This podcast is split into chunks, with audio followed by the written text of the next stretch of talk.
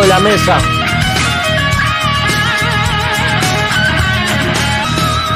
Y de arriba también.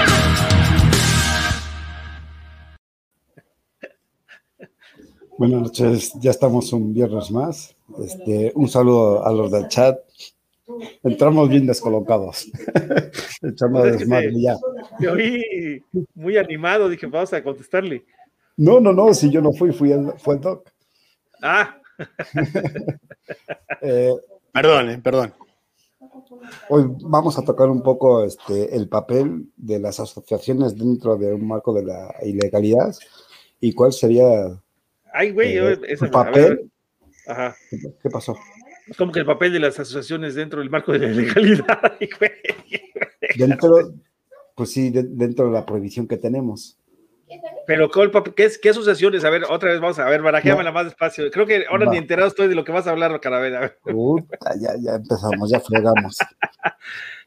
Ah, de, de- te refieres a, por ejemplo, a RDT o, la- o Sí, lo- claro, o- la- las Ah, asociaciones de ok, vapeo, ¿cuál es su papel Ya está, ya. dentro de esta prohibición que tenemos? ¿Y cuál sería su papel cuando se legalice o si es que se llega a legalizar? Y este, también vamos a estar hablando de Nostradamus, porque Nostradamus, este, todo esto que hemos estado hablando de vapeo, eh, ¿cómo se llama? Vacunas y algunas otras cosas, que todo se ha ido cumpliendo poco a poco, ¿no, Antonio? Pues tantito nomás, güey. Así, ¿A- ¿Algo le hemos fallado? pues no, pues eso no, fíjate que no. Parece como que nos pusimos el gorro de aluminio, no nos tocó. Balán ya se vacunó, ya me dijo, ya, ya está, ya trae la vacuna ahí. ¿Sabes por qué me di cuenta?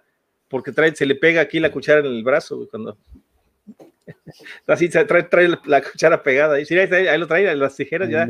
La- él, él está ocupando para algo la vacuna, la, se la pone. Se le, se le pegan unas cositas en la Sí, oreja güey, para también. cargar el- Sí. Para mira, No Sí, son piercing que tiene la nariz, ¿eh? se pude- Sí, me- debería poder hacer una funda pongo aquí funda el de mod, güey, ya. tu piel, lo cargas aquí, güey, ya, no, lo encajas y ya está, güey. Exacto, güey, ya. Hay que aprovechar. Entonces, es para la habilidad. Cállese. Pues vamos a ir presentándonos. Este, empezamos primero con el Doc. Doc, buenas noches, ¿cómo está? Buenas noches, ¿cómo andan chicos? ¿Cómo les va? Muy bien, todo en orden, dispuestos a, a poder debatir de, de Nostradamus, eh, digo, de las asociaciones.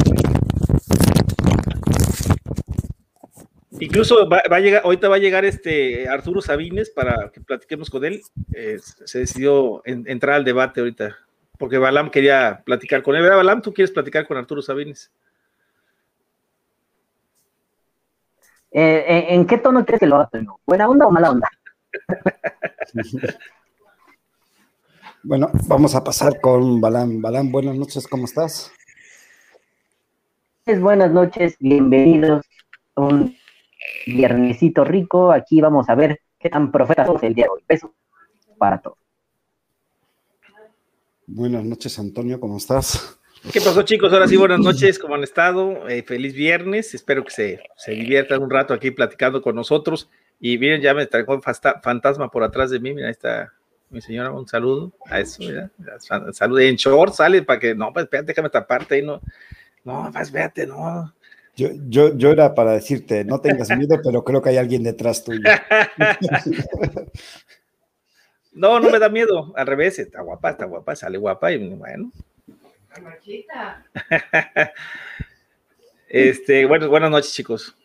Bueno, eh, vamos a empezar. ¿Cuál creen que es, primero, cuál creen que es el papel de las asociaciones dentro de, de la ilegalidad o como estamos ahora?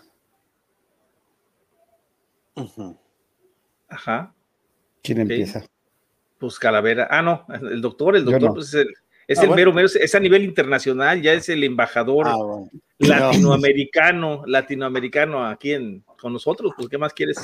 ¿Qué otra No, información bueno, quieres? a ver, yo, yo pertenezco a la, a la red LAT, ¿sí? Que en realidad es una red, es una, no te diría que es una asociación, porque no tenemos personería jurídica, pero por eso yo hoy voy a dejar toda la parte esa de un costado y, sí me gustaría, como activista que soy, y, como en el que en algún momento fui parte de una asociación, poder darte mi, opinión. Yo creo que dentro del, marco donde el producto que defiende una asociación no, no, está regulado, la tarea que tiene que hacer, y después si quieren vamos viendo una por una, las tareas que tiene que hacer una asociación son muchísimas, muchísimas, en, muchísimos, en muchísimas esferas, ya sea de los consumidores, ya sea a nivel de comercio, a nivel político, a nivel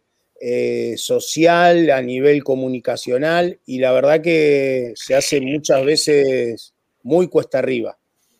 ¿Por qué? Porque estás defendiendo o queriendo que se regule algo o que se legisle algo que en ese momento está totalmente prohibido. Entonces, es como que te ven como el perro rabioso, ¿no?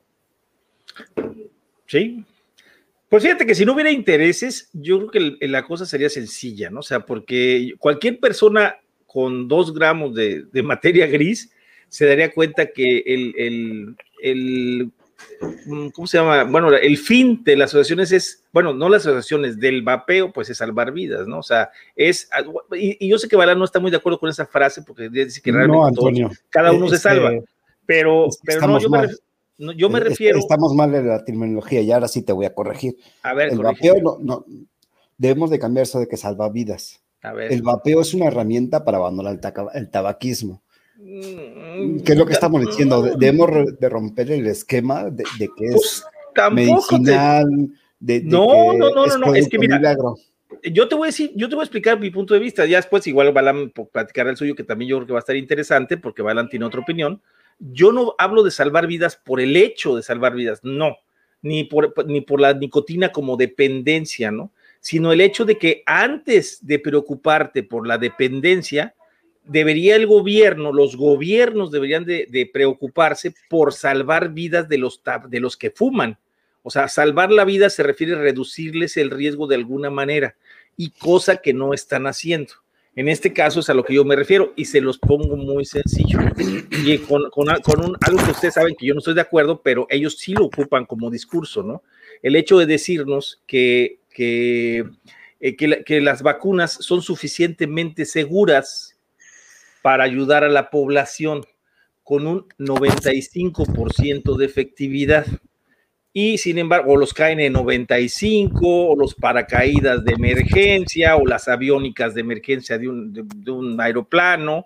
O sea, así como ellos hablan de esa seguridad que debe de tener, por ejemplo, la vacuna, y que precisamente hoy tengo un pleito fuertísimo, por eso Gatel pienso que se va esta semana, eh, con lo de Cancino, que no estaban probadas ah. suficientemente las vacunas, pero independientemente de eso, o sea, ese, esa, eso que alegan ellos que no dicen, no, es, es que aunque sea un poco del daño, si hace un poco de daño no es bueno. Bueno, pues también las vacunas hacen un poco de daño y lo estamos viendo, entonces tampoco son buenas las vacunas. Digo, si lo viéramos en la misma perspectiva que ellos lo ven, pero ellos no lo están viendo por eso. Ellos lo, que están viendo es, el dinero, ¿no? Yo creo, Antonio, que, que le, digamos, el eslogan del vapeo salva vidas, no hay que tomarlo, eh, hay que tomarlo como un eslogan que está dirigido al, a la persona tabaquista. ¿sí? Correcto. No es para otra persona más que para la persona tabaquista. Es correcto. Claro, es, lo que digo, eh, porque nos van a englobar. Podría decir, eh, es donde vamos a, valer gorros. El vapeo mejora tu, vida, o como decía Jess, mejora tu calidad de vida.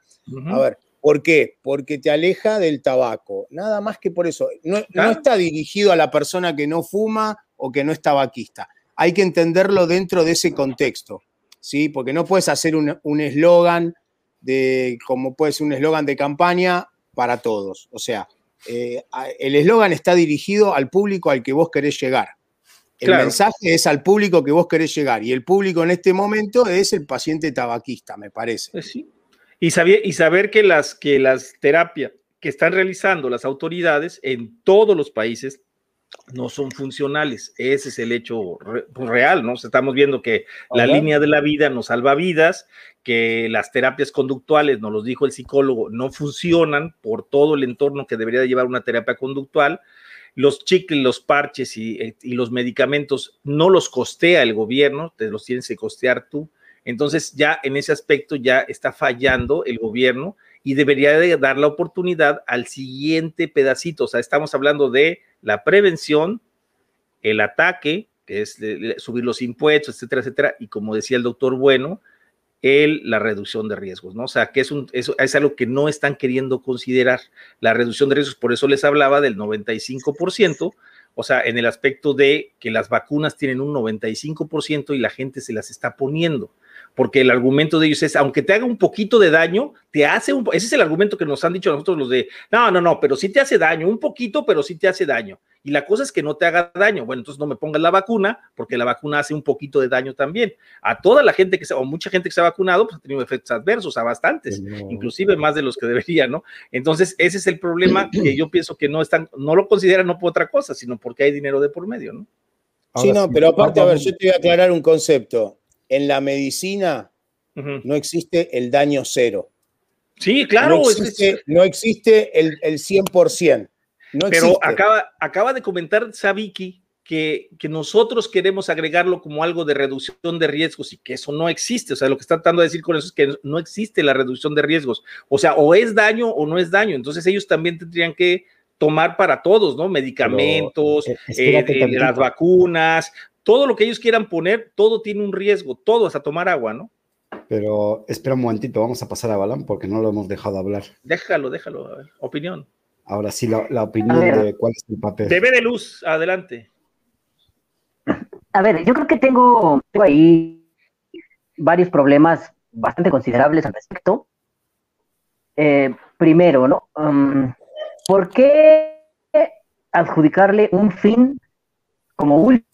Último al vapeo, un target, un, blanco específico.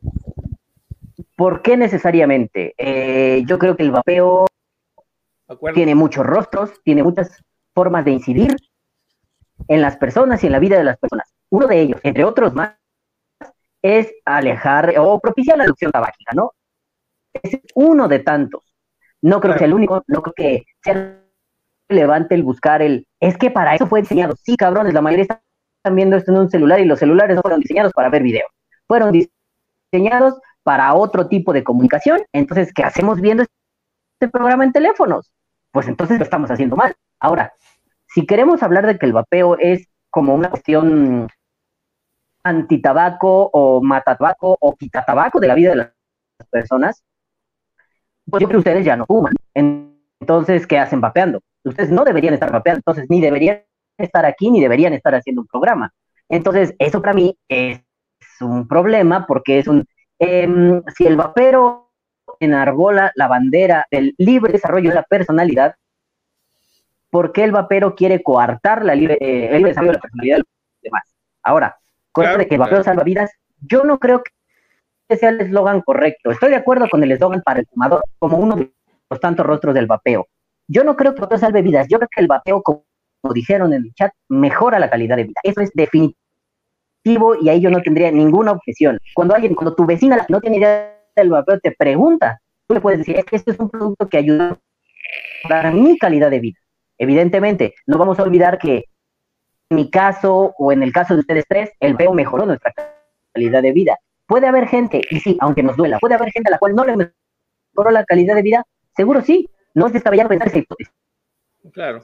Ahora bien, esto de salvar la vida se vuelve una onda, como lo discutí hace un tiempo con, mi querido Raf Kleiner, que anda por el beso, Rafita, este, es que salvar la vida es una cuestión que está como, como muy difusa en nuestro lenguaje cotidiano del peo, ¿no? Lo agarramos como un eslogan y llevamos esa bandera para todos lados. Y de pronto ni siquiera cuestionamos el por qué. Salvar, no, es que a mí ya no me salvó, porque bien dicen los médicos del vapeo que los daños que el tabaco le hizo a mi cuerpo, la mayoría de ellos ya no son reversibles ni curables, ya me rompió mi madre, ya me jodió. Entonces, va a haber cosas que pueda mejorar, por ejemplo, ¿no? El que yo pueda saborear la comida ahora de otra forma. Mis papilas gustativas se regeneraron, se rehabilitaron hasta cierto punto, pero daño pulmonar que yo pudiera haberme causado, que en mi caso yo no, yo no tengo certeza porque no me he hecho un estudio de los pulmones nunca, eh, ese daño que, que pudiera haberme hecho ya va a estar ahí salvar es una cuestión que parece como de antelación, ¿no? O sea, cuando alguien ya se aventó de un puente y lo intentas agarrar, es que no lo salvas. Tú lo salvas y evitas que haga eso. Entonces, salvar sería una cuestión de evitar que el, o sea, que vapeo lograra que evites entrar al tabaquismo. Sí, bueno, obviamente sabemos que eso no se va a poder, ¿no? Pero si se lograra esa legislación, el vapeo salvaría vidas. Pero mientras tanto, lo que puede hacer el vapeo, por mera semántica, es el vapeo ayuda a mejorar la calidad de vida. De un fumador, sí, sí, ahí estoy de acuerdo. Ayuda a mejorar la vida. Porque si alguien nunca fumó y vapea, que también se vale, no hay por qué decir no. Esos no. claro, esos también, ¿por qué no? Eh, también tienen el derecho de probar un producto. O sea, ese producto lo puedes conseguir en una tienda. Yo creo que te voy a copiar, Valer. Creo que voy a tomar tu frase y vamos a cambiar el eslogan de el vapeo salva vidas. El vapeo mejora la calidad de vida. está bien. Si es correcto, yo estoy de acuerdo contigo. Bueno, a ver, pero siempre esto es lo que nosotros tenemos que hacer entender. ¿Mejora la calidad, la calidad de vida de quién? Del fumador. fumador. Del tabaquista, correcto. No, no, no, no, pero también, bueno, sí, sí, te voy a poner, el paralelismo, el paralelismo de el vapeo salva vidas.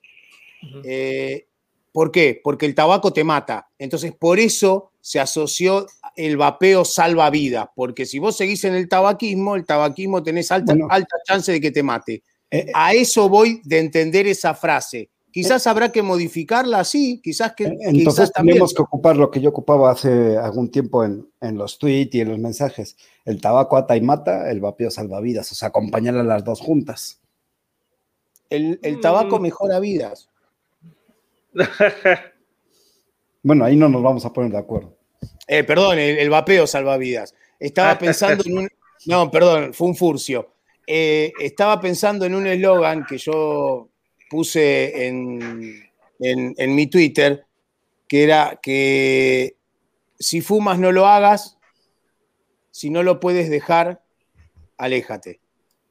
Acuérdate, Doc, que el año pasado se manejaba mucho en España. Y si no cambia. El del tabaco a taimata, ¿eh? Y funcionó bastante bien en España, de hecho. Sí, claro que sí. Sí, pero aquí lo que sí hay que ver es, son los golpes que está dando la autoridad. O sea, eso, es a lo que yo me refiero. O sea, los golpes que está dando la autoridad están muy específicos. y lo que están atacando ahorita así, eh, duro, es el hecho de la reducción, que estamos, dice, hasta, hasta se meten dentro de la reducción de riesgos. O sea, nos están acusando de que no somos un método de reducción de riesgos. Entonces, por eso sí pienso yo que sí debemos de hacer una, una, una, buena aclaración en ese aspecto y, y tratar de, mira, yo, yo le he mandado, o hemos mandado mensajes en redes, no si los han visto en Twitter, pero yo les he mandado a las autoridades diciéndoles que estamos con ellos eh, contra el tabaquismo igual, o sea, estamos, no porque yo quiera luchar contra el tabaquismo, a mí, esas son definiciones y, libertades de cada uno, ¿no? Pero independientemente, este, pues somos parte, parte, somos primos hermanos con, con, el, con el control del tabaco nada más que ellos están pagados y nosotros no. Esa es la pequeña diferencia, ¿no? Este, lo, que pasa, Antonio, también ves, por ejemplo, en la última, vamos a hablar caso concreto de Puebla, eh, en la última intento de legislación, de prohibición, no sé cómo llamarlo, eh, habla de que espacios 100% litros de humo. Es correcto. y está perfecto. Y emisiones apuntando o dejando entrever que el vapor de segunda mano es tan o más dañino que el tabaco. Bueno, sí, que el tabaco de segunda mano. El, ¿no? Que el humo de tabaco. Sí, sí, estoy bien. Bueno, pero esos son conceptos cerrados, olvídate. Ya parten de, parten cuando parten, quieren resolver un teorema con, con, el, con el enunciado equivocado. Vas a llegar a un resultado equivocado, olvídate. Lo que pasa es que ahora nos vamos a meter en conspiraciones, porque a ver, ¿Será que los gobiernos que nos están manejando ya tienen tanto nivel de prepotencia y, y cómo decirlo? Y... Dogma, ¿no? Mm, pues está, manejando como si fuera un dogma lo que ellos hacen. No, no, no, es, un, solo sentido para lo que ellos dirigen. Y, eh, ayer me lo, dijo, me lo dijo Sabines. Es cinismo, es cinismo, Antonio. Prepotencia y cinismo, porque nos están mintiendo a la cara sabiendo que mienten y no los podemos rebatir pero nada más nos, a nosotros nos están mintiendo porque a la gente, la gente no sabe. O sea, ese es el problema realmente del que yo he visto en, en, las redes de vapeo. Seguimos difundiendo a los vaperos, pero no se difunde al público en general. O sea, no buscamos empatía con el público en general, ni con los fumadores. O sea, los fumadores, ah, fíjate, incluso hace, hace una, un poco no sé, hace como unos dos, tres días, un fumador me mandó un mensaje en uno de los, de los tweets que yo puse y me puso ahí, es tan horrible este vicio y saber que no lo puedes decir. Le digo, no, mira, primero no digas que es un vicio, es una dependencia y sí tiene solución. O sea, inclusive te puedo decir que puedes ir reduciendo tu dependencia, ¿no? Eh, eh, el problema es la estrategia que están utilizando las, las, organizaciones de salud, o bueno, de salud entre comillas, este, que, están, que están utilizando que no funcionan, porque ellos te ponen un plazo, lo que platicamos con, con el psicólogo, te ponen un plazo específico, tres meses de tratamiento, incluso en Reino Unido tienen el mismo esquema, ¿eh? si tú agarrabas, por ejemplo, te daban chance de, de hacer la estación tabáquica una vez al año, o sea, y si tenías, por ejemplo, agarraba los chicles y los parches, además te daban la oportunidad de un solo tratamiento para abandonar el tabaco, ¿no? Y si no funcionaba, tenías que esperar hasta el año siguiente. ¿Por qué? Porque la mayoría de los tratamientos, en el caso del Reino Unido, los paga el gobierno, pero aquí en México no, los pagas tú. Y en realidad todos te aconsejan que se repita el tratamiento dos veces tanto el Champix como los parches y los chicles. O sea, tienen que haber eh, mínimo seis meses de tratamiento en lugar de tres meses. O sea, esa sería una, una posibilidad buena si realmente nuestro interés es ayudar al, que fuma. O sea, de, que también está, yo estaría de acuerdo en que se usaran esos métodos siempre y cuando no, no, no, eh, no limitaran el consumo de nicotina a un programa que no, que, no está personalizado para cada, para cada, o sea, para cada ser humano, ¿no? Porque cada ser humano es diferente. Yo me he tardado cuatro años en bajar de 18 a 3 miligramos. Habrá gente que se tarde, yo conozco gente que empezó a vapear sin nicotina y gente que empezó a vapear con nicotina y ahorita ya no vapea. O sea, es, es, diferente, cada uno es diferente. Eso es a lo que yo voy y eso es lo que yo pienso que se deben de centrar las autoridades. No nos corresponde decidirlo, pero sí nos corresponde hacérselo saber y hacerlo conocer a la gente, al público en general, ¿no? Bueno, entonces en el marco de eso, las asociaciones, ¿qué están haciendo? A ver, ¿le siguen hablando a, sus, a los consumidores de vapeo o le siguen hablando al resto o le tienen que empezar a hablar más al resto de la sociedad?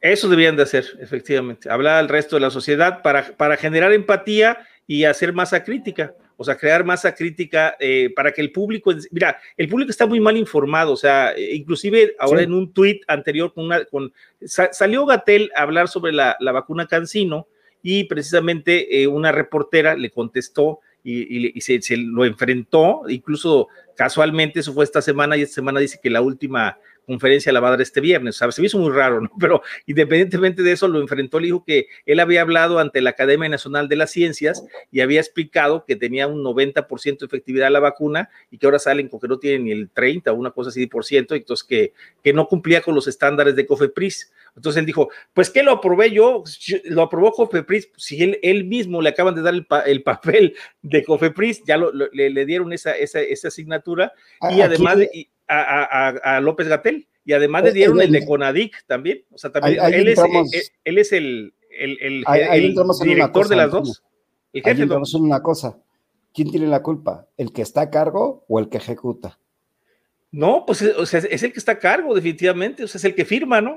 O sea, el que firma, es como, como cuando uno construye. el, que firma, el que si se cae el edificio, el que firma es el que, el que se lleva la friega. El responsable. ¿Tú qué crees, Balán? ¿El que da o el que se deja? Yo creo que, bien dice el dicho mexicano, tanta culpa tiene el que mata la vaca como el que levanta la pata. Sí. Aunque acotaría tanta, o sea, no es lo mismo, no es la culpa equivalente, pero creo que en ambos casos eh, cada quien se lleva su parte y, cada quien debe hacerse responsable de su parte, ¿no? El que viene y dice, esto es lo peor que ha habido, mata, uy, el valle, uy, el pulmón de palomitas de maíz, pendejadas sin sentido. Quien dice eso tiene una culpa de tremenda, porque yo creo que está desinformando e incluso malinformando malintencionadamente. El que recibe la información y no proteja y no contrasta, está, digámoslo así, pecando por omisión. Entonces yo creo que ambos, cada quien tiene su nivel culpa diferente, pero ambos tienen culpa. Sí, claro. ¿Quieres escuchar algo? Es, es, el discurso del cinismo que comentaba, porque sabiendo que mienten ahora sí, como dicen, con todos los dientes, dándose cuenta aún que ya parte de la ciudadanía se está dando cuenta del nivel de mentiras, del cinismo de estos señores, porque como no tienen quien les juzgue, les vale dos metros, e, ese es el punto. Y ahora, y el que, el que obedece, o digamos el, el otro, el que ejecuta, culpa tiene por hacer como ovejita, nada más balar a lo que el burro rebuzna. bueno, pero para, ahí, pará, ahí, en ahí ese sí, momento, párale, sí, no, ahí sí, no, eh, te voy a explicar por qué no, porque los médicos, mira, te voy, a, poner un ejemplo, ¿eh? Acabo de ir a tomar un estudio de un médico y de su esposa, su esposa es enfermera y él es médico.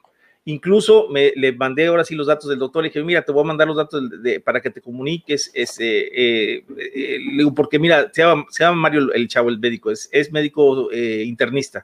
Entonces le comento y me dice, no, yo te sigo en tweet, de hecho estoy viendo todo lo que tú estás mandando, lo estoy viendo. Y sí, dice, muchos de mis compañeros vapean. Le digo, bueno, pues apoyen, o sea, no sean gachos, mano. Sí, dice, nomás que todos tienen miedo porque las instrucciones de arriba es, ¿no?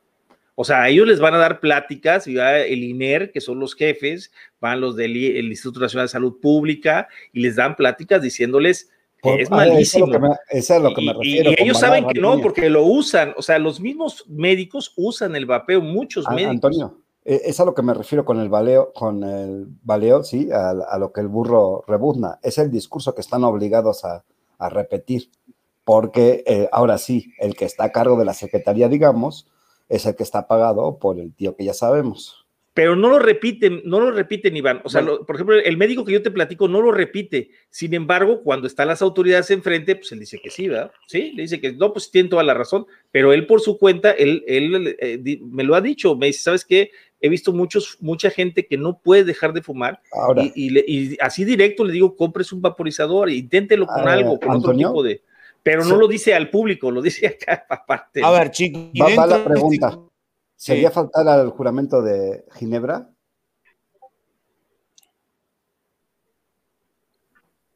¿Por qué? la verdad, Sí, A ver, a ver. directa, verdad? directa, directa. yo creo que sí. Yo creo Yo que creo también. que sí, porque vos estás en con... Lo que pasa es que, a ver, eh, en un punto se entiende que el médico que no fomenta el vapeo es porque él cree que no lo debe hacer. Entonces, a pesar, y encuentra, y encuentra sus justificaciones en eso. A la sociedad de especialistas que yo pertenezco, no está avalado este, esta práctica. Entonces no la hacemos. Hasta que después se cambia el paradigma y la, la misma asociación de profesionales baja una nueva línea y ahí se, los profesionales que están dentro de ese cuerpo empiezan a, a- cambiar su discurso. Yo a lo que iba es, dentro de todo este contexto, ¿qué función o cómo podría una asociación que representa a esos vape- vapeadores poder llegar a intervenir a qué nivel, a, nivel de la persona de a pie, al nivel de decisión política, porque todas las, las asociaciones, la que yo conozco, la ASOBEI, eh, le cuesta mucho llegar a esos lugares de decisión política y poder influir en esos lugares. Cuesta muchísimo. Entonces, ¿y por qué? Porque es un producto que no está regulado. Entonces, es como el huevo o la gallina, no sé si me explico. Eh, no lo podés regular porque la, la gente que toma, tiene el poder de decisión no lo hace, no toma esa decisión en sus manos, ¿sí? Y por otro lado, están las personas que están siendo desamparadas hasta del punto de vista médico. ¿Por qué? Porque eso que están utilizando, no hay un legislador que ponga lo que tiene que poner y que se junten y, legislen y abran los ojos. Y todo en el medio es una cosa enmarañada, ¿sí? Que, que vas a ver que no, que el comercio no, que el consumidor sí. Entonces parece más loable defender el consumo, o sea, de- defender al consumidor que defender al, digamos, al comerciante. Entonces, a mi forma de, de entender, tiene que haber un, un am- amalgamiento entre ambas. No es ni una Sí. cosa ni la otra. Y es la más si el producto de la que hablamos. Claro, si el producto está regulado, sí, bueno, bueno, la- el rol de la asociación va a tener que ser de poder mediar entre comerciantes y consumidores. Pero mientras no esté regulado, no lo vas a poder hacer. Y es un trabajo titánico. porque una asociación que tiene 800 socios, te estoy hablando que ninguna SOBEI tiene 800 socios activos, ¿sí? Son muy pocos los que están activos. Entonces, ¿cómo 50 personas, 60, 100 personas, 200 personas pueden influir en todo el capital político y poder cambiar ese capital político para que tomen otra decisión? Es un trabajo eh, imposible. Sí, titánico. Pero ahí lo que yo decía, que, tendríamos, tendríamos que eh, buscar el, al público, o sea, al público, al, la, opinión pública, para que también se escuche. Que yo pienso que ya, yo, ya tenemos suficiente presencia pública, o sea, ya hay, ya hay un público que escucha y que sí nos hace caso. Yo lo he visto porque por lo menos las personas que yo he seguido o, que me siguen a mí, yo les he platicado del vapeo, por ejemplo, y me sí lo conocemos. Incluso hay unos, hay una persona que me dice, sí, la nicotina, de hecho yo, yo escuché una, o sea, ya, ya tienen, escucharon las teorías de la nicotina del COVID-19, lo que habíamos platicado de Changox y de otras cosas, de, más estudios que están saliendo, ¿no? Que están revelando poco a poco. Bueno, pues él ya, ya me habló de eso, o sea, entonces quiere decir que la gente sí está enterada y empieza a empaparse un poquito más, o sea, sí ya tenemos cierta parte más que cuando empezamos. Eso es un hecho. ¿eh? Yo, yo pienso que en unos años el público nos va a entender. Y, con esta estupidez que está evitando los gobiernos, la regulación, están haciendo que solo crezca el mercado. O sea, porque realmente la gente que se está iniciando, muchos de los que están iniciando con desechables, al rato se van a pasar a otros y además ya son, ya son gente que vapea y ellos solitos están, ellos solitos están abriendo las puertas a que más gente se sume. Incluso les puedo decir nada más que el año pasado hablábamos de un millón de usuarios y ahora el conteo del propio gobierno dijeron que éramos ya casi un millón y medio. O sea, ¿de dónde salió el medio millón más? O sea, de esta gente que se está sumando al vapeo como un método, a los que dijeron, ahora en, la, pandemia que dijeron, tienen que dejar de fumar al inicio que no sabían, y, si se fijan, después quitaron este, este discurso de que era una comorbilidad del, COVID, lo quitaron en casi todos los países, ¿eh? inclusive aquí en México ya no se mencionó. El doctor este, Sincer aquí le, hizo una pregunta a un reportero que le dijo, oiga, ¿y por qué si es tan, tan malo fumar? ¿Por qué no, no, no, no está incluido en las comorbilidades? Y fue cuando contestó, por desgracia. Una, una explicación muy científica, por cierto, de un médico, ¿no? Quiero, quiero saludar a Abel, de los pocos que veo que al menos habla un poquito más derechito en el chat. Dice que el problema aquí en México es que la mayoría de los vaperos le valen madre e, el activismo. Los dueños de tienda no están interesados del vapeo de calle, no está interesado. Exactamente, a ver, lo estamos viviendo estos días aquí en Puebla exactamente. Tratamos de, ayudar, de, intentar contrarrestar este, una iniciativa del diputado Jiménez de Ita, Martín, ¿no? déjame acordar, Martín. Deita, pues déjale Deita. Martínez Deita. El hinche pendejo de mierda ese de Amos. No, no digas, porque a final de cuentas va a recibir a, Marco, ¿eh? O sea, va, a recibirlo y además de eso está abierto, hizo apertura, de, hecho, recibirlo y decirle que él, es, que él estaba interesado en recibir la documentación, que porque a él eso es lo que le habían dicho. No le, dice que no está vinculado con nadie, entonces, pues que le va a recibir la información para estudiarla también. O sea, eso, eh, así pasó en San Luis. Incluso los diputados cuando se presentó en San Luis, Iván, o sea, ellos no estaban en contra, estaban porque no sabían y querían conocer. Bueno, el caso, corrijo, el diputado Martínez de Ita está promoviendo una iniciativa en la cual promueve un espacio 100% libre de humo y emisiones, equiparando el vapor de segunda mano a la toxicidad del humo de segunda mano.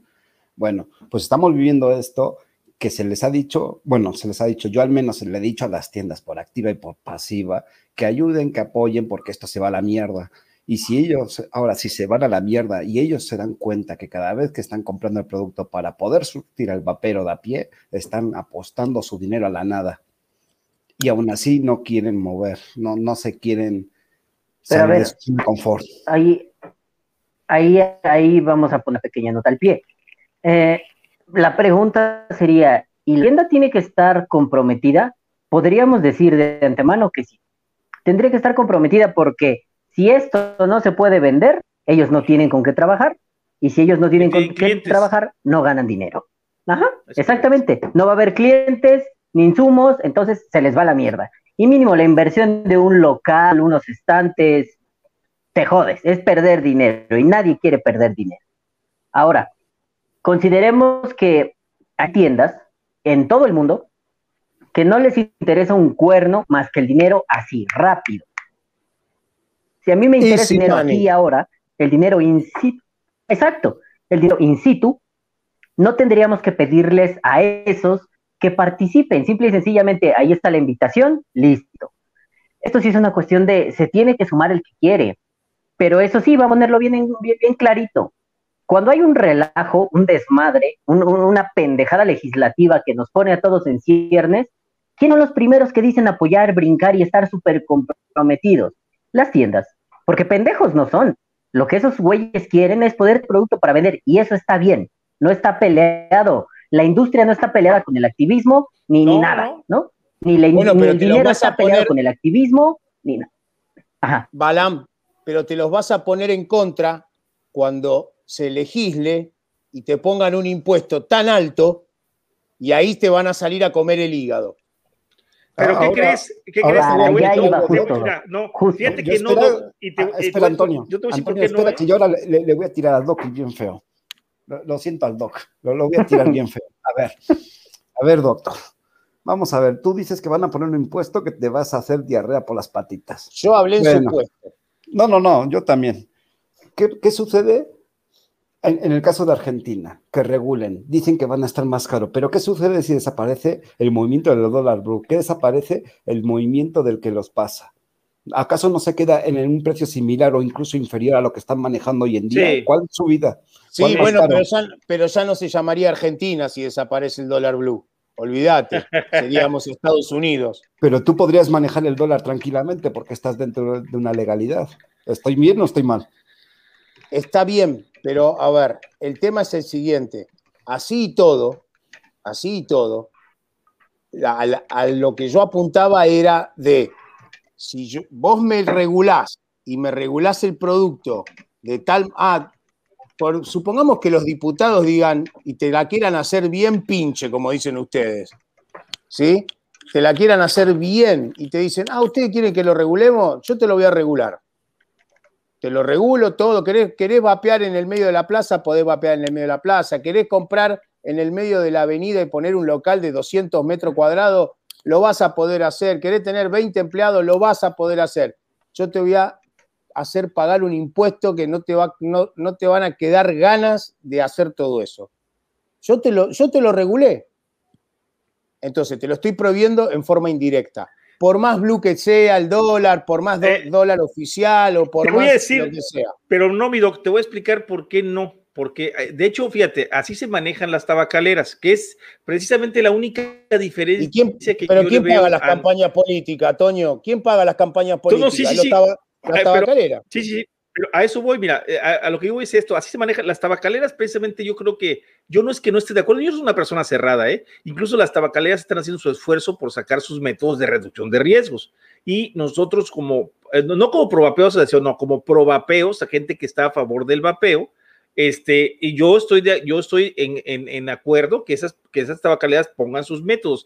En lo que no estoy de acuerdo es que a ellas no les interese que se bajen los impuestos. O sea, ¿por qué? Porque ya lo he platicado, los hits aquí en México con un 80, 80 de 85 a 90% menos daño, te sale igual que comprar un paquete de Malboro. Y ese es el fin que está buscando el gobierno. ¿Quieres regular? Te vamos a regular igual que el tabaco para que se venda igual que el tabaco. Vas a manejar el mismo impuesto. Es lo, te van a decir que es lo mismo de dañino. Y el mensaje que le mandas al fumador es: no dejes de fumar. O sea, ese es el problema que engloba a todos, a final de cuentas, ¿no? Bueno, o eso, sea, era lo que iba. Pero a, ellos, pero a ellos no les importa pagar impuestos porque ellos, las, ¿por qué crees que las tabacaleras no han respingado de que los kits cuesten igual que una cajetilla de Malboros? Porque a ellos no les importa, ellos, el impuesto no es de ellos, el impuesto es del gobierno. Ellos siguen ganando su mismo, el mismo dinero si les, si les cuesta, si lo venden el, el paquete en 30 pesos o en 60, porque ellos a final de cuentas ellos, ellos lo venden en 20. Esa es, la ganancia de la tabacalera. Entonces, si lo venden en 30 o en 60, los tiene sin cuidados, pero al gobierno sí le interesa porque ellos va a perder todo ese impuesto. Lo que no piensan los brutos es que no piensan a futuro que los que se pasan a un método de reducción de riesgos tienen también un gasto enorme en equipos, en todo lo que se puede hacer y van a ganar más inclusive que con la venta del tabaco, pero estos babosos lo ven en un plazo tan corto, con un cerebro de este tamaño pequeñito, donde piensan que toda la vida va a haber un millón de usuarios, cuando podían pensar que puede haber 8 o 10 millones. El mismo caso es de las tiendas, ¿eh? Yo creo, yo creo que ¿sabés quién va a poder aguantar esos impuestos astronómicos? Las tabacaleras que ya van a ir mutando a, a los productos de reducción de daño. Y a eso van las una tienda, una tienda chiquita y todo no, no, no va a poder aguantar. ¿Qué es lo que tienen ellos? Tienen espalda, tienen espalda económica, espalda política. Pero, no, no, Diego, entiende que el impuesto lo va a pagar el usuario, no la tienda. Pero por pero siempre. Siempre, pero no, pero, o sea, vamos a poner, tú vendes, vamos a poner, te voy a poner un ejemplo, el líquido de 60 lo vas a vender en 180 pesos, por decir un ejemplo y ahorita con los impuestos se te va a elevar a 360 pesos. Pero esos 180 pesos, el de la tienda lo va a seguir dando en 180 más el impuesto. Él va a seguir ganando lo mismo. Lo que le va a bajar son los clientes, porque la gente no se va a pasar a un método tan caro y va a decir, no, pues no me paso. Eso es lo que le convendría a la tienda por luchar por ese impuesto para que los, los vapeadores de este tipo de sistemas se queden así. Si no, todos se van a pasar a los pots desechables y va a ser una contaminación. a ver, ese es, Antonio, o te, cabe, o te cabe alguna duda haciendo es correcto. Haciendo Nostradamus, que dijimos que íbamos a hacer. A ver, ¿te cabe alguna duda que dentro de 30, 40 años no va a existir más el tabaco de combustión? Correcto, es correcto. ¿Y qué te crees que va a haber? Oh, sí, exactamente.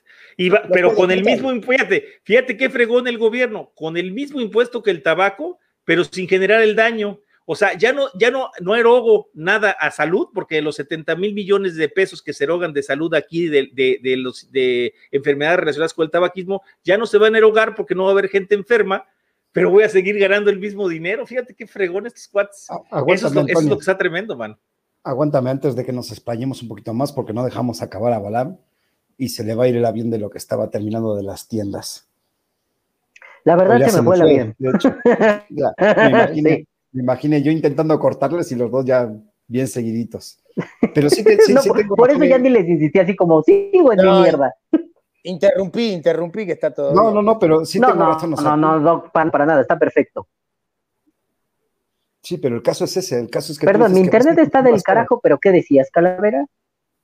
No sé, ya se me olvidó. Maldita edad. No, pero bueno, ya que me dieron la palabra, solo quería decir una cosa. Se la quería decir a Toño. Perdón, rápido. Este, no podemos pensar eh, al usuario desconectado de la tienda. Evidentemente, una tienda no va a poder soportar el impuesto, pero tú dices, Toño, no, es que el usuario lo va a pagar, pero el usuario se va a alejar de la tienda si no puede pagar no sé. Claro, pongo el ejemplo. 120 mililitros, un peso por mililitro. 120 pesos extra a un líquido que ya cuesta 300, 400 pesos. Ese, está tranquilo, te va a. Eso va a alejar al usuario.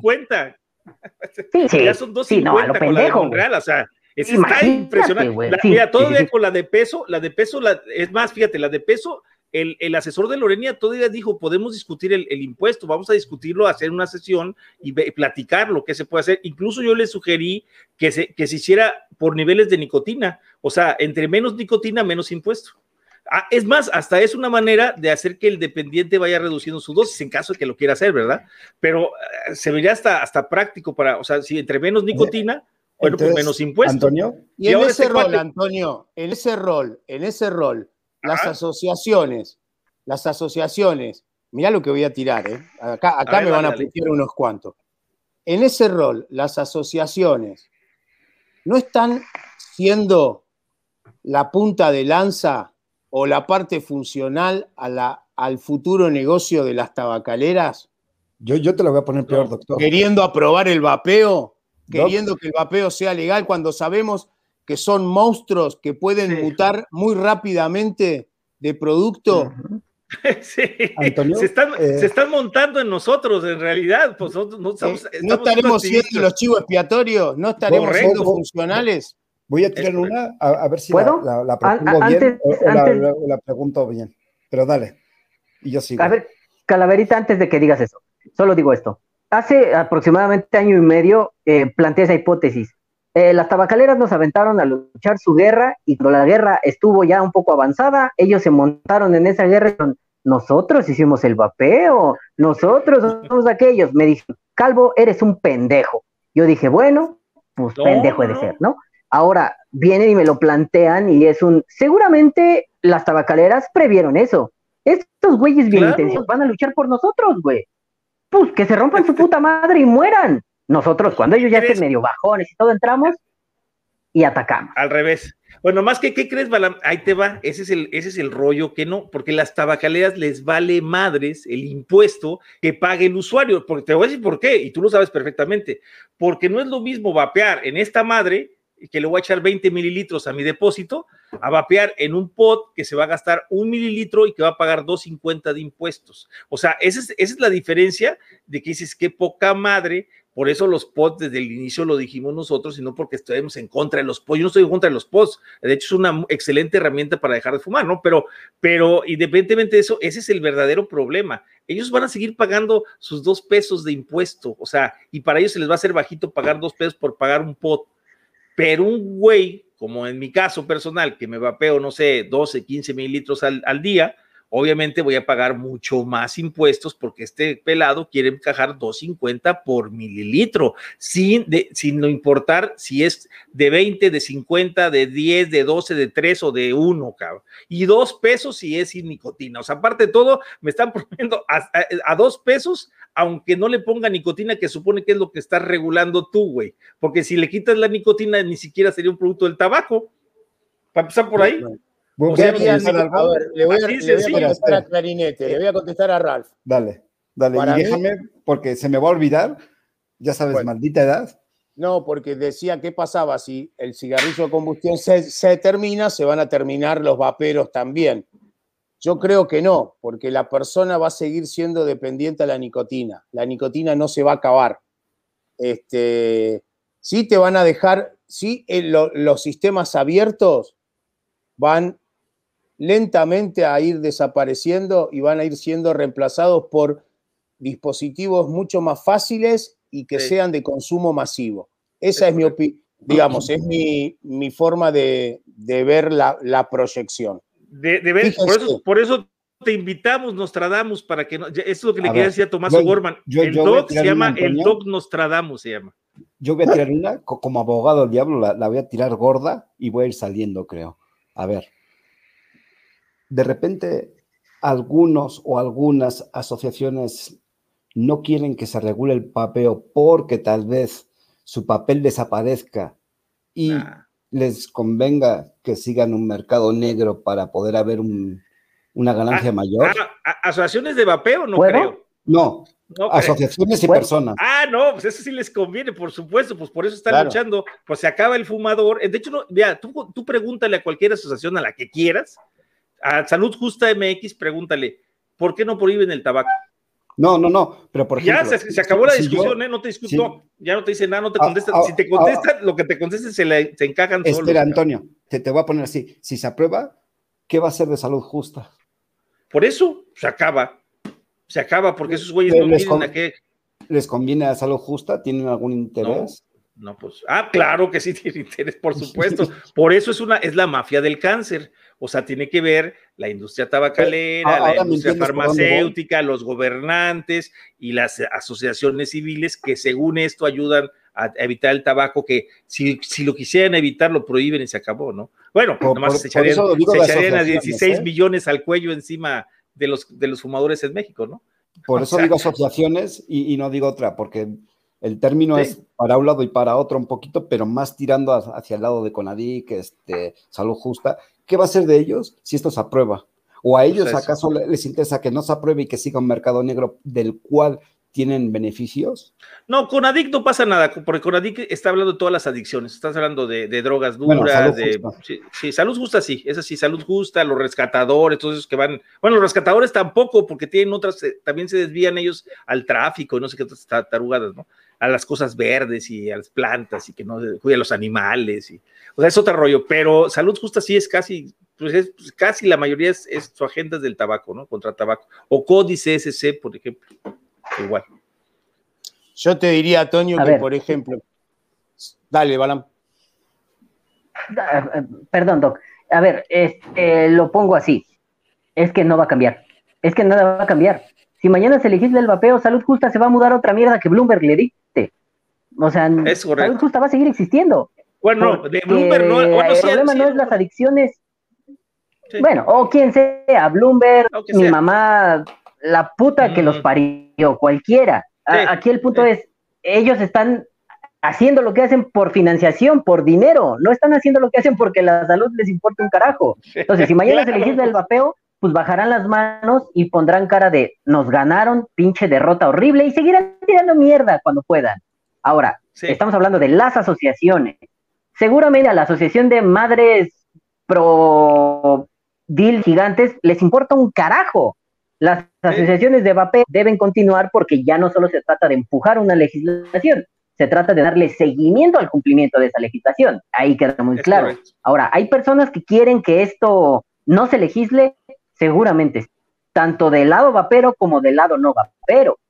Del lado vapero sigue habiendo gente que dice, no, deberíamos seguir en la ilegalidad, está más chida, la, la, la, la, la. Que bueno, la ilegalidad tiene un precio.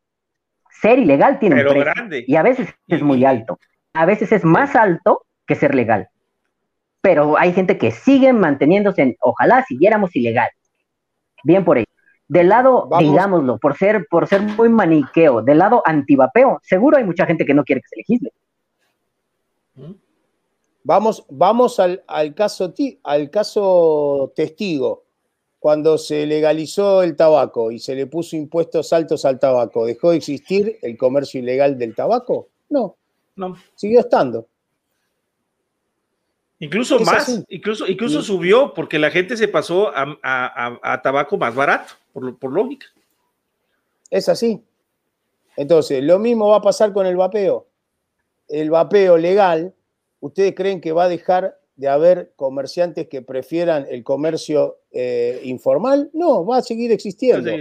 Pero hay que lo agarran, lo agarran. Y hacete cargo de jugar en la B. Eh, eh, yo lo veo así. O sea,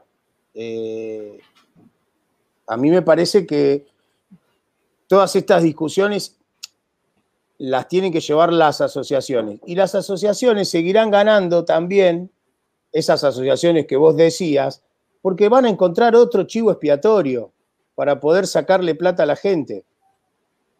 Van a mutar de objeto, nada más.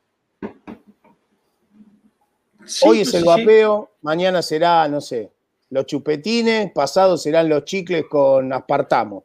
Oye, a ver, Balam, te quiero hacer una pregunta, la que hace ahí Tomasius. ¿Tú crees que sí realmente, por ejemplo, a salud justa sí le importa la salud?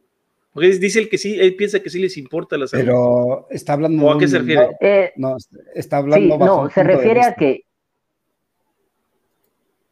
Ah, perdón, es que yo dije, ¿no? Eh, a los no les importa la salud, les importa el dinero. Y Tomás me dice, si les importa bajo su óptica, o sea, muy acotada la salud, ¿no? Les importa la salud de una forma tan acotada que entonces no les importa la salud. Es decir, la salud es una cuestión tremendamente amplia, muy grande. Entonces, si tú te pones a decir que salud justa, que bueno, ya el nombre lo dice, ¿no? Salud justa, felicidades. Eh, lo acota a vapear es la mierda y se basan en puras pendejadas, lo están acotando de una forma tremendamente horrible, eh, entonces termina por decir nada. Yo hablaba de la financiación porque en realidad no vamos a decir que a todos estos redomados imbéciles lo que les importa es lograr que el vaporizador esté fuera del alcance de los niños. No les importa eso. Lo que importa realmente es que pueda haber un subsidio, un dinero que esté entrando constantemente, y que ellos tengan para mantener el día de hoy a sus familias. Eso tampoco los culpo, pero la forma en la, cual lo están obteniendo me parece una cosa horrible y ridícula. Ahora bien, les importa la, salud de una forma muy precisa. No, no, no acaba, porque creo que vas para donde yo iba. Ah, dale, dale, dale. No, no, te, preguntaba que, bueno, en mi punto de vista, eh, la salud que a ellos les importa está bajo un... Es la salud del bolsillo. ¿no? Bajo un de, o sea, cuando la salud es un negocio, más bien dicho. Sí, pues claro, es la salud del bolsillo de ellos. O sea, por eso le dije, por eso, por los eso que manejan las las asociaciones de salud o las entidades gubernamentales de, salud no dejan de ser políticos. Claro. Y los médicos que están ahí también son políticos. Porque también son médicos políticos y, son funcionales a, toda ese, a todo ese engranaje político de robar para la corona. Olvídate. Claro. No, por eso no hay salud. Realmente sí, yo, yo, no, yo no le veo salud ahí. Pongámoslo así. Mira, eh, pero perdón, el personaje... Ajá, sí, dale, dale, dale. Ah, bueno, no, nada más ah, comentar que lo de los niños que, están sacando ahora, como lo de la reducción de riesgos, no lo habían sacado antes. O sea, fíjense cómo al, vapeo lo han ido atacando poco a poco. No, pues eh, contiene formaldehídos, no, ahora son diacetilos, no, ahora tiene metales, no, ahora tiene, y ahorita ya están, ya se englobaron casi en todo, pero lo único que les queda ya en sí son los niños, son los niños puros y santos que son los que están cuidando ellos, ¿no? O sea, eso es lo que es, el discurso al que están terminando. Pero ya es el último discurso que tienes, es atender directo, como le hemos platicado, al patos del discurso, ¿no? Al, a ver qué dice la gente, que sus niños se van a ver afectados. Eso es, eso, eso es lo que está. Ya no tienen otro argumento, ¿eh? A ver, eh, yo estoy buscando un trabajo que quiero mostrarles el título. A ver si lo encuentro rápido. Eh, que salió a, yo, lo vi hace poco, donde las asociaciones de, control de tabaco ya están incorporando el concepto de reducción de daño para poder fidelizar más a, los tabaquistas. ¿Por qué? Porque se dieron cuenta que, no iban, eh, la prevención y la cesación tal como la estaban llevando a cabo no iba. Esperá que encuentre la nota eh, acabas mientras lo que el Doc termina, porque si no, te vamos a perder de nuevo. Sí, este, o sea, mm, se me va un poco el avión, mm, discúlpenme, este, como mal, así que lo siento. Eh, el punto aquí es, mm, yo creo que eh, enfocar como que estos güeyes están buscando la salud de una forma muy acotada es la mejor forma de verlo pero también es cierto que si somos un poquito más abiertos con respecto al tema de la salud, enfocar la salud en que, no sé, ¿no? prevenir, como decía Tomás ahorita, prevenir 100% el tabaquismo o, poner esfuerzo se vuelve algo un poco ridículo.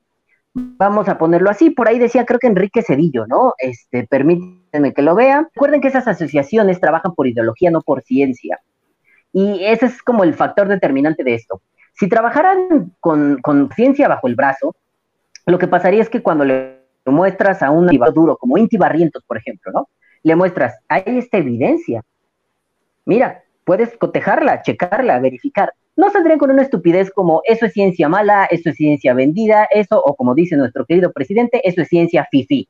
No saldrían con una estupidez de ese tipo.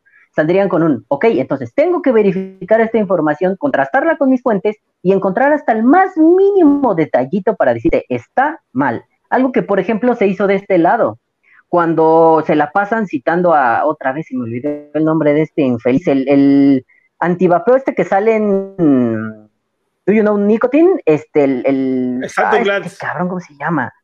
Glance, gracias, Stanton Glance. Este, cuando sale Stanton Glance eh, y, y trae encima una acusación de abuso sexual, pues es que en realidad no es que invalide su trabajo, es que en realidad causa controversia y su trabajo se vuelve de dudosa procedencia ya no puedes tener la fuente firme, fiable y fidedigna. Deja tú que su trabajo diga puras tonterías sin sentido, como lo mostró en el documental. Sí, sí, sí, y acaba hablando de pitos, creo, ¿no? Acaba hablando de penes, algo así, de impotencia, no me acuerdo, ¿no?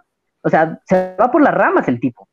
Entonces, no, de este lado del vapeo se hizo muy lleno. Ah, güey, tus fuentes son una pendejada, tus fuentes están desmentidas por esto y esto y esto. Y mira, cuando se trabaja por ciencia, lo primero que tienes que hacer como científico, como investigador, es decir, cheque tus fuentes, las revisé, me tomé un tiempo, ahora sí te puedo responder. Y si tienes que corregir, corriges. El problema es que se les ha incluso justificado con este, no imagínate, gente que lleva 20 trabajando el mismo tema y de pronto llegan unos venidos a menos y les destrozan el tema. ¿Cómo se han de sentir? A mí me vale madre cómo te sientas. La ciencia es así. ¿Ok? Seguimos creyendo en la combustión espontánea y debemos sentirnos mal porque el señor que se le ocurrió la combustión espontánea, que ya está más muerto que nada, eh, pues se está dando golpes de pecho diciendo, no, destruyeron mi trabajo tantos siglos después, oh no, pues no, esto simple y sencillamente es así. El paradigma científico cambia cada tiempo. Hay ciertas cosas que lo hacen cambiar y la tecnología avanza muy rápido en estos, en estos años, ¿no? Tenemos mucha gente dedicándose a hacer ciencia cuando hace 50 años había menos gente dedicándose a hacer. Entonces, si viene una asociación y me dice, una asociación de estas antivacunas, ¿no? Por ponerlo de forma somera, viene y me dice, oye, no, es que el vapeo está mal porque mira, texto, texto, texto, texto, tan simple como refutado, refutado, refutado, refutado. Basas todo tu, toda tu construcción en, en, fósforos. Cabrón, eso se va a incendiar y no va a servir. Ahora, si vienes y me dices, tus fuentes tienen esto rescatable, tienen estos problemas, tienen esto o aquello, contrastándolas, me parece responsable. Si se trata de ideología, te voy a decir, no, está mal porque está mal, porque entonces estoy confrontando ya sea tu salario, las ideas que tienes en la cabeza, con algo que puedes cotejar, que, que, está allí en el mundo. Entonces, me parece imposible pensar que una asociación eh, de antivapeo está a favor de alguna forma o siquiera considerando la legalización del vapeo. Ellos van a estar muy felices si se prohíbe abiertamente, pero también es cierto que de este lado los que más me preocupan son los que de este lado siguen queriendo vivir en la ilegalidad del vapeo. No, no buscando que se prohíba, simplemente buscando que no se regule. Eso a mí me parece mucho más peligroso porque, ok, entiendo, si lo ponemos en, un, en una figura de juego de guerra, el oponente te quiere destruir, queda claro, pero cuando la gente que está adentro intenta minar el esfuerzo que están haciendo los que están adentro, ahí es donde me parece que hay un verdadero problema. La gente de adentro del vapeo que quiere mantener esta ilegalidad eh, descaradamente, no como decía el doc, ¿no? Seguramente si se regula va a ser ilegalidad, eso es inevitable, pero que se mantengan en el me gusta lo ilegal porque me deja más dinero. Mentira, porque cuando tienes que meter productos ilegalmente a tu país, no es fácil ni es barato. No mamen. Sí, eso es correcto.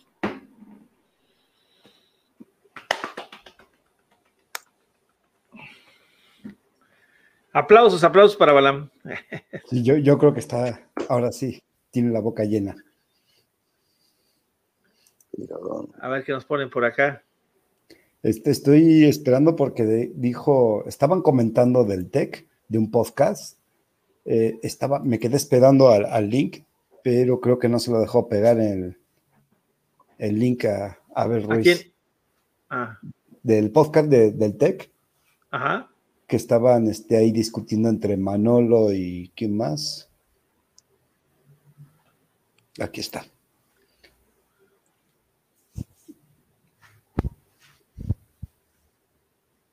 Sacó un podcast en el cual echaban ah, y, estaba por tirar los links por si no le deja pegar este el enlace, que me lo pase para que yo lo pegue aquí en el chat y lo puedan ver.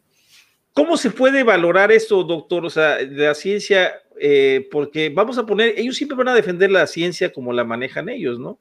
Este, o sea, ellos van a decir, no, mi ciencia es la correcta, no, la mía es la correcta, no, la mía, así, nos hemos pasado discutiendo. Yo sé que hay determinados factores para determinar la ciencia, ¿no? La metodología, etcétera, etcétera, ¿no?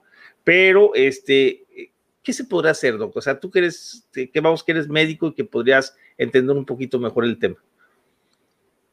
¿Qué se puede hacer con qué, Toño? A ver, con, los, Sí, o sea, con los estudios, ¿qué, le recomendarías a la gente que hiciera?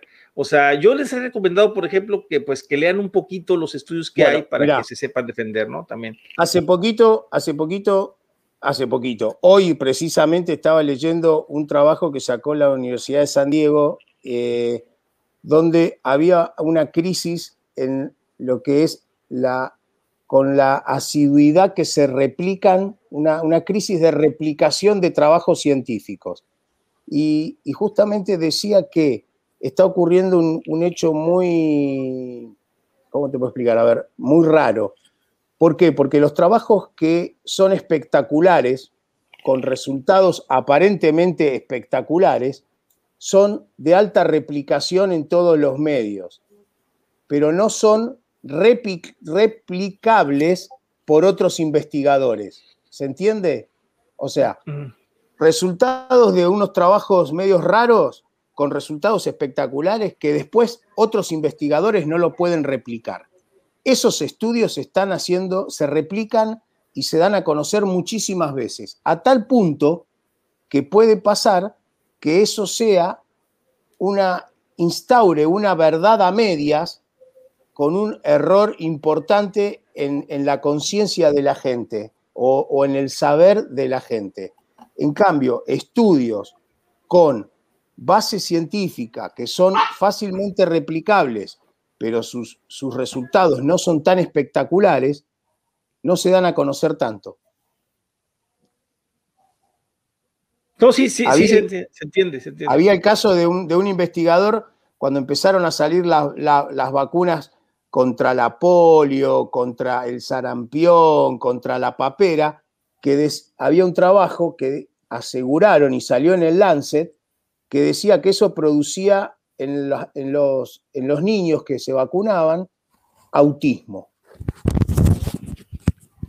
Creo que 30 años después de que se publicó ese trabajo, recién en Lancet, la revista, una de las revistas por excelencia, que últimamente está perdiendo mucha credibilidad, salió a desmentir el trabajo y a decir que era un error.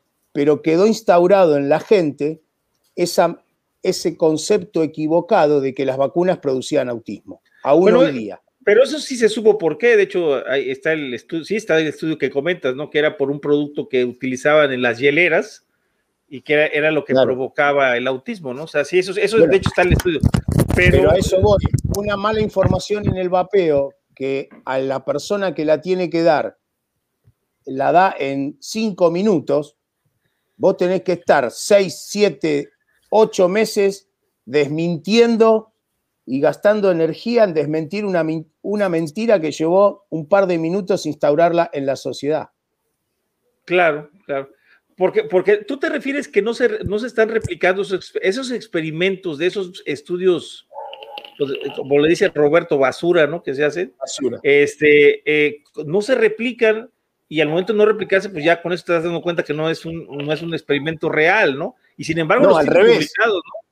Al revés, los, los experimentos que no son reales o no tienen una trascendencia o no se pueden replicar. ¿Por qué? Porque un trabajo científico tiene que tener una estructura que si lo agarra un científico de China y uno de Holanda, lo puedan replicar y obtener los mismos resultados. E, es a lo que me refiero, sí, sí, sí. Sí, por eso decía yo, incluso yo les decía, por ejemplo, les ofrecía a los de aquí, eh, a los de Conadic, que por qué no tomábamos usuarios reales de vapeo, porque en México tenemos un millón, y por qué no nos dejamos de andar haciendo experimentos en cajas Petri, en ratones, y, y, usar, con, digo, claro, utilizando toda la bioética posible y, haciendo firma de responsivas, porque nosotros los usuarios ya sabemos que no nos va a causar el daño como lo que, para, para qué es para lo que firma la bioética, ¿no? Para justificar que no, no vas a recibir ningún daño y que estás consciente que va, te van a poner algo, cosa que no están haciendo con las vacunas, por cierto, ¿no? Pero independientemente, este, en este caso, sí, o sea, nosotros aquí, yo, yo me, si a mí me dicen, oye, queremos investigar el vapeo, ¿te, te avientes usuario? Sí, me aviento pero tomando en cuenta y consideración los años que fumé, ¿verdad? O sea, obviamente, no puedes, no puedes eh, decir, no, pues se murió, como dijo Glantz, ¿no? Le vino un infarto 10 años antes, ¿no? O sea, bueno, ahí, está, ahí tenés el ejemplo, el ejemplo clarísimo de la Asociación Americana del Corazón, que salió, a, que presentó y avaló un trabajo que decía que el vapeo producía infartos agudos de miocardio y cuando evaluaron esos casos eran previos a que el, vapeo, el, vapeo existiera en el planeta, más o menos. Y no, ni que la persona ni vapeaba ni nada, y, la mayoría entonces, usuarios de seis meses. Pero ¿qué fue lo que quedó instaurado en, la sociedad? Que el vapeo te puede producir un infarto. Ya, como dices, el, el daño ya está hecho. Ya está hecho. Y van a pasar décadas para que eso se revierta. para que los mismos médicos se reviertan. Porque el problema es que hay muchos médicos que son una manga de ignorantes, que no, que no van a los libros, que no van a, volver a estudiar, que tienen miedo de, decir no sé. Vos como médico podés decir no sé, e ir a estudiar, e ir a aprender y a ir y a formarte y a especializarte. Eso me dijo Amuri que no, y de eso lo platiqué un día con el doctor Amuri y me dijo, así me lo dijo claro, porque yo le dije, oye, es que, ¿qué puedes platicar? Mira, yo, es más, incluso yo quise hacer, a ver si se podía hacer algún día una entrevista con, con el doctor Bueno, porque tú sabes cómo empezó el doctor Bueno en el vapeo y me acuerdo mucho de ese caso, porque él empezó eh, tirándole en un video a él, diciéndole que le decían hasta lo que no, o sea, es más, creo que hasta lo borró. Después nada más dejó uno que decía, me, arrepiento y hago una corrección, hizo la corrección, ¿no? Pero fíjate, eso, eso es lo que yo me dice Roberto, me dice, no, Toño, es muy difícil que el médico te ceda. Te ceda de, algo. De hecho, acuérdate que tienen una entrevista al doctor Bueno, las Turibapers, si mal no recuerdo. No, no, no, hay una buenísima ahorita que está, eh, la exposición que hicieron, Iván, la exposición que hizo el doctor Bueno en, es que no me acuerdo qué, en qué municipio, en qué estado de, de España, en Extremadura. en Extremadura, qué bruto, mano. Está excelente la exposición de él. Incluso ahí habla lo que dices tú, la prevención, la cesación y la reducción de riesgos como un agregado a, a lo que ya existe. O sea, nadie dice que desaparezcan sus asociaciones, nadie dice que van a dejar ustedes. O sea, es que de cuenta que como que queremos ganarles la chamba, ¿no? Es lo que así lo ven ellos, ¿no? Cuando yo, mira, por, por eso hicimos la campaña, deja de fumar, como puedas, con lo que quieras, pero deja de fumar. Eso es todo, ¿no? Nada más. Y si quieres, ¿verdad? También aparte. Ya, me pasó, ahora voy a pegar el, link de, de, esta cosa. Yo estoy queriéndote mandar, Cala, el, paper este y no sé por qué no me lo yo Últimamente tengo una preocupación y es muy simple. Ya no soy multitax, o hago una cosa o hago otra. Me pierdo en Estoy leyendo en el chat y de repente se me desconecta el cerebro y no puedo hacer otra cosa. Güey. ¿No eh, probaste con nicotina? Sí. Mira que anda bien para el Alzheimer, ¿eh? Mm, ya no sé si es nicotina, es el titi o qué madre sea.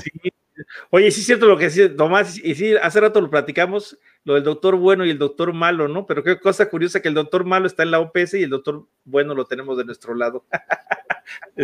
Bueno, eh, vamos a hablar de las asociaciones de vapeo. Eh, ¿Tú has especulado o has dicho tal vez que las asociaciones de vapeo, cuando el producto se legalice o la actividad se legalice más bien, pasarán a ser un ente regulador? ¿Tú crees que eso sea posible o crees que alguna de las asociaciones desaparezcan? ¿A mí me estás preguntando? Sí, a todos, sí. A todos en general. ¿A mí? Bueno. A ver, yo creo que va a cambiar totalmente el rol de la asociación y va a pasar a ser una asociación con como una, una especie de consultoría, de consultoría para eh, ya una ley y ya para los, digamos, los estamentos políticos que trabajen en eso. Y yo creo que ahí, una vez que esté regulado, las asociaciones deberían tener un rol un poquito diferente, ya no tanto de evangelizadores, sin abandonar ese, ese punto, pero que no sea un, 100%, y, y, empezar a darle más este, injerencia a la parte comercial y de poder, como te decía yo, amalgamar el comercio con el consumo y la política, pero desde un lugar más, eh, desde un lugar eh, más genuino al tener una regulación yo los veo como más vigilantes, ¿no? No sé qué opines, Doc. O sea, como que quedaría como una, una bueno, en mi caso, bueno, yo pienso, Probapeo México, a mí se me haría más como vigilante de los, pero hacia los, enfocado a los usuarios, ¿no? O sea, ayudando a los usuarios a mantener vigilado el, mercado. Digo, no, no, no en sí como controlar el mercado, no, no, sino a vigilar que se haga correcto, ¿no? O sea, que haya buenos líquidos, etcétera, etcétera. ¿no? Supongo yo que sería el Sí, bueno, eh, espera. Eh, sería un agente de contralor, digamos, pero eso lo tiene que hacer el Estado. Pero claro, sí, sí, sí. no tiene el poder para poder hacerlo. Entonces, ah, yo creo que ahí va a actuar como una especie de consultor externo al Estado. De, una cámara, de una cámara de, vapeo. De, una cámara de vapeo, de una. A ver, eh, está, está bien, yo comparto parte del punto, pero no sé en Argentina cuál sea el ente, pero en México está la Procuraduría Consumidor, que es la que se encargaría de esto si es que el, producto se aprueba, ¿no? Entonces, ¿qué caso tiene que la asociación se convierta en el ente regulador cuando ya existe uno? No, no, no, no, no es un ente, no, no, Estamos hablando de protección al usuario, o sea, protección al usuario, no, no de ente regulador. ¿eh? pero para eso está la, Procuraduría del Consumidor, para proteger al usuario, ¿no? Pero sí, pero lo que pasa, eh, Iván? Las asociaciones de vapeo tienen el know-how. de la materia. Sí. O sea, tú, ellos no conocen el tema, por más que quieras hacerlo, no lo conocen. O sea, sí, habría, como, dice, como dice este, Diego, sería como. Voy a seguir de necio. Como un asesor externo, por ejemplo. Voy a seguir jodiendo y de necio. A ver, está la Procuraduría del Consumidor. ¿Ellos conocen acaso de coches para cuando están protegiendo a alguien de una compra fraudulenta? por, eso, por eso la cagan, mi querido amigo. La Profeco tiene muchos errores, o sea, en muchísimas cosas porque no sabe de muchos temas. Precisamente es una de las grandes, tremendas brutalidades del Estado, es dejar a un ente, es como ahorita salud, o sea, tú no puedes, eh, eh, y de hecho, si ya están los estudios y hay estudios científicos en el mundo entero, estas asociaciones tanto las asociaciones civiles como las dependencias gubernamentales deberían de enfocarse en los estudios que ya existen, pero lo que están haciendo ellos es precisamente, sin nada que ver, el, gobierno de veras no funciona, no funciona, esos entes, eh, ni la, ni la COFEPRIS, no, o sea, sé que no funciona. Acá seríamos como ciudadanos vigilantes, mano, porque la verdad es que sí se necesitan eh, eh, sociedades civiles de ciudadanos vigilantes de todas estas entes gubernamentales que sirven para dos cosas, mano. No, no, digo, porque el, gobierno en teoría crea entes que son autónomos, pero al final no son autónomos porque los vuelve a absorber el gobierno, entonces quedamos. Claro. O, como o Cofepris con, con, con, ADIC y la Secretaría de Salud, todo junto del mismo, eh, eh, con el mismo director de todo, ¿no? o sea, no, jodas. Digo esto ¿por qué? porque, o sea, hay gente que dice, o sea, esto ya va más enfocado a la gente que dice, oye, pero si en mi país ya hay un ente regulador al consumidor, ¿por qué ahora la asociación va a tomar un papel secundario, como dice el doctor, este, de asesor, externo a, esta procuraduría para proteger al vapero. Sí, porque la asociación de consumidores, con la asociación de consumidores de todos los consumidores. Entonces, cuando quiera regular algo que tenga que ver con los automóviles, acudirá a la asociación, no sé, argentina de automovilismo a preguntarle. Y cuando tenga que regular, eh, no sé, eh, qué sé yo, algo de alimentos, recurrirá a la Asociación Alimentaria Argentina. No eh, a eso voy, que cada, cada, e, ellos regulan en forma general. Después cada asociación es como sería, sería como un subnivel de complejidad, ¿no? cada asociación tiene su conocimiento. Yo no, no voy a querer regular automovilismo y le voy a pedir a, no sé, a arte y cultura que me, que me regule el automovilismo o las leyes de tránsito, por decirlo de alguna manera, no sé. Eh, yo creo que viene por ahí. No puede ser multitask, las, las, lo que es estatal, no puede, no puede saber de todo, ¿no? No pueden tener un conocimiento de todo. Pueden tener una embarrada, ¿no? Pero no, no van a conocer el, el, tema. Pues es lo que está pasando con salud, fíjate, incluso con el tema Incluso por eso eh, eh, has visto que Tomás o Roberto o, sea, les volteas la tortilla a los médicos, porque fíjate, aún siendo médicos, yo te, se lo dije, por ejemplo, Diego, que conoce ya mucho el tema, se puede meter con, el, con un fregonazo del Estado que está hablando de vapeo, que está diciendo cosas que no, porque Diego es médico, a lo mejor no tiene el nivel, me refiero yo, eh, con un, no sé, director de una de un cuerpo médico, digamos, no sé, de cardiología, sí, pero Diego eh, vive, vive el vapeo porque lo conoce, conoce los estudios, sabe, o sea, y, y, la otra persona no lo conoce, o sea, es de veras, y como dice él, falta mucha humildad, la verdad, o sea, de, de, de, esta gente de decir, sí, o sea, sí sirve, sí funciona, o sea, eso es un hecho. O sea, es algo tan, así que ya se puede palpar el, el, el beneficio que tiene, ¿no? Pero no lo quieren aceptar. ¿Por qué? Porque, bueno, no, aparte por el dinero. Aquí es el. Mira, aquí yo no le veo otra cosa, fin, más que lo económico. O sea, recibir las becas de, de 25 mil dólares a 50 mil dólares, a 300 mil, no sé cuánto les dan de, de lana, pero pues eso es lo que quieren, o sea, recibir becas y seguir subsidiados por todo. Y aunque, aunque pierdan, saben que se las siguen dando para que sigan insistiendo, ¿no? Bueno, entonces vamos con. Yo creo, yo creo que. Espérate, espérate, espérate. yo creo que las asociaciones deben estar. Eh, eh, mira, hace rato Tomás decía, ¿no? Pueden mantener su estatus tal y como es ahora. Claro que sí. Yo creo que en un principio nada debe cambiar, pero poco a poco deben ir em, moviéndose a dos flancos, aún siendo la misma asociación. Uno, vigilancia hacia el gobierno, porque tiene razón Calavera, si ya hay un ente protector del consumidor, no necesitas otro ente protector del consumidor. Claro, es cierto, no le pongamos tanta fe, pero bueno, eh, digámoslo así, someramente sí podría cumplir esa, esa vigilancia, pero no es su función principal. Lo que tienen que hacer es voltear hacia el lado gubernamental y decir, a ver, cabrones, esto que quedamos que, que, era una regulación, ¿se cumple o se cumple? Y si no, nos ponemos bien pendejos. Y al lado del consumidor, tiene que seguir siendo esta cuestión de acompañamiento, divulgación, información, asesoramiento. Eh, en un país como México no va a faltar que aunque haya una regulación, un pinche policía llegue y te diga, eso que estás usando es ilegal en el artículo 5400, y le vas a decir, no, espérame, te comunicas con tu asociación, este hijo de toda su puta madre me está diciendo esto, me está diciendo aquello, puedo hacer, ¿qué puedo decir? Y la asociación podrá asesorarte. Entonces, yo creo que debe, debe mantenerse esta cuestión em, que ya no está empujando hacia lo legislativo, sino está empujando hacia el cumplimiento del trato que hubo en lo legislativo.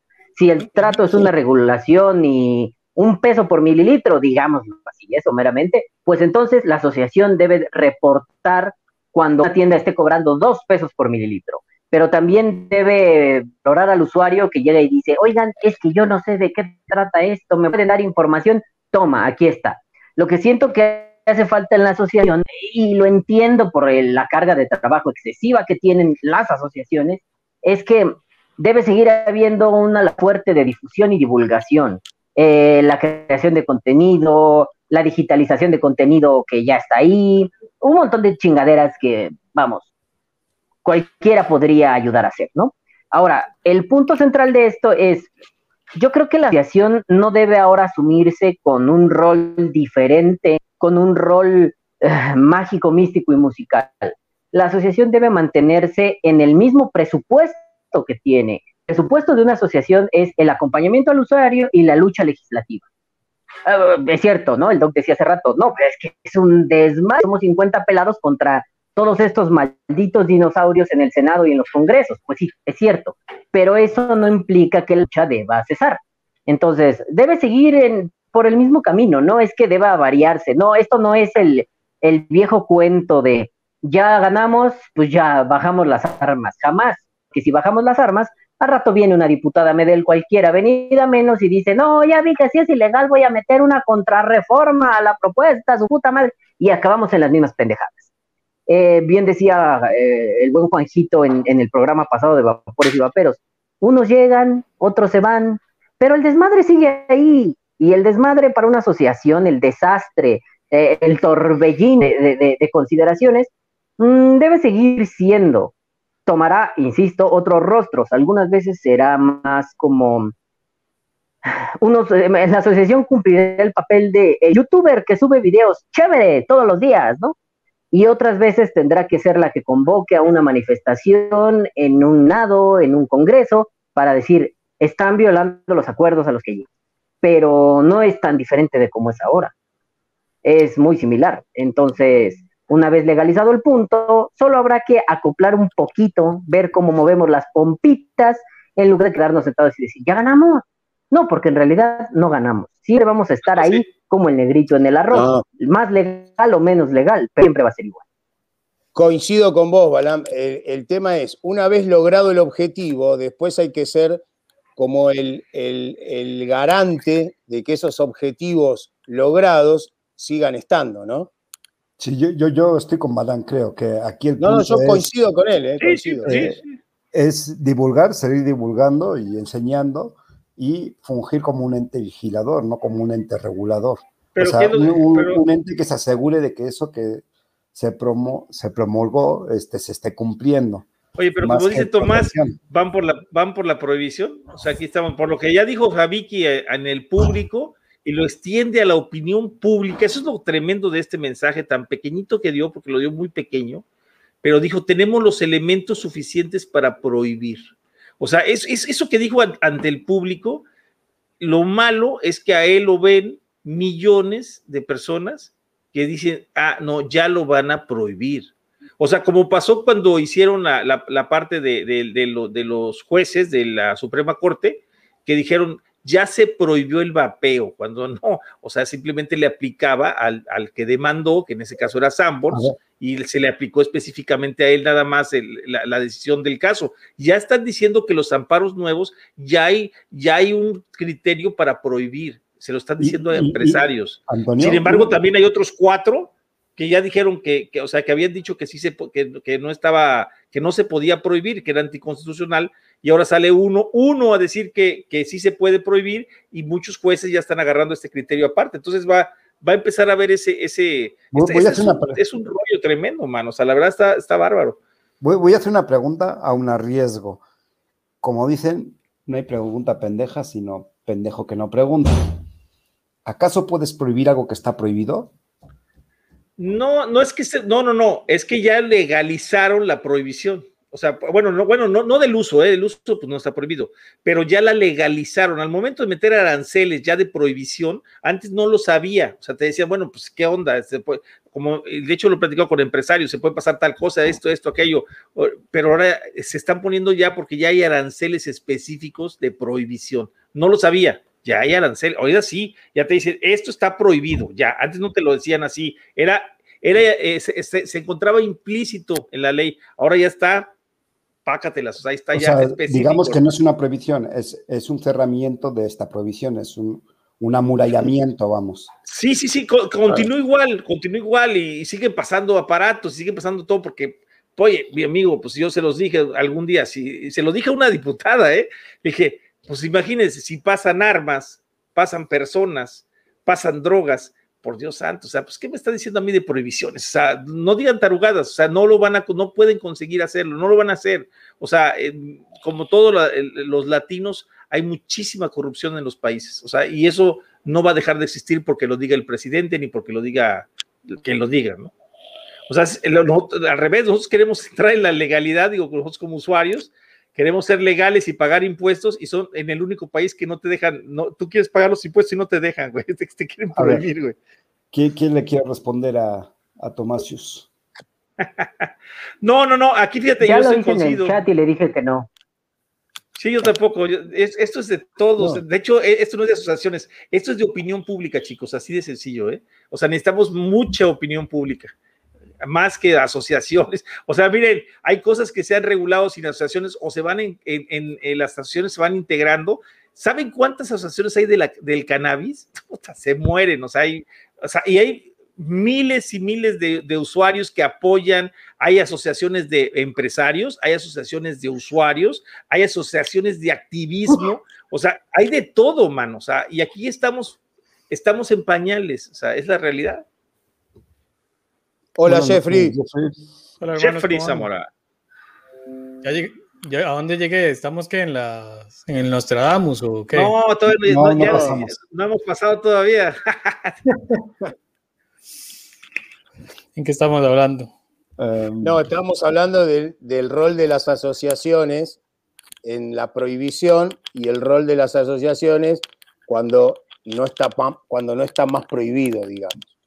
Ahora es que lastimosamente no lo he podido escuchar todo el programa porque estaba con mi madre en la clínica, pero sí estaba oyendo, ustedes saben que hay organizaciones que a pesar de que haya de defensorías de habitantes y defensorías del consumidor estatales, existen organizaciones que se encargan de prevenir que el gobierno sobrepase ciertos límites o por lo menos de denunciarlo. Digamos, eh, eh, un caso muy notable es en Estados Unidos una que se llama Taxpayers Alliance, que es la alianza de los contribuyentes de impuestos, que eso es lo que demandan que el gobierno no sobrepase la intromisión que debe tener. Entonces, imagino yo que, por ejemplo, en el caso de las asociaciones de vapeo, en, en unos cuantos años, cuando ya el vapeo sea completamente permitido en todo lado, porque la evidencia sea tan estúpidamente, ridículamente vasta, que no les quede otra, y que cuando caiga la OMS y el, y el control marco, el, control, el convenio marco de control de tabaco, eh, las asociaciones van a, a, pasar a hacer eso, porque siempre va a haber contra de alguna forma o de otra. Entonces las organizaciones pasarán a empezar a velar y en vez de ser tan reactivos, sino más bien proponentes de prácticas según las, eh, los dispositivos cambien, según las, los tipos de vapeo cambien. Estamos viendo apenas empezando a ver lo que va a pasar con el vapeo dentro de 15, 20, 25, 35 años. Y entonces va, obviamente la práctica va a pasar por muchísimas evoluciones como ya ha pasado durante los últimos 17 años. Es correcto. Pienso yo, tal vez. No, sí. A ver, eh, acá dice Clarinete, dice, entonces las asociaciones deberían estar enfocadas en masificar o, lega- o legislar. Son dos No, cosas legislar. diferentes, ¿no? Sí, Sí, obvio. no, no. A ver, yo creo que la masificación de un tema o la puesta en visibilidad de un tema a todos los potenciales votantes de esos políticos los van a condicionar a la hora de legislar. Correcto. Y eso es un poco lo que hoy están haciendo todas las ASOVAPE en Latinoamérica. La Red Lat también, o sea, eh, estamos dando a conocer algo para poder tener más gente, ¿sí? que es el tema se, vis- se visibilice mucho más, para que esa gente que pone la- el, que tiene el poder de decisión pueda escucharnos y decir, ah, hay otra campana.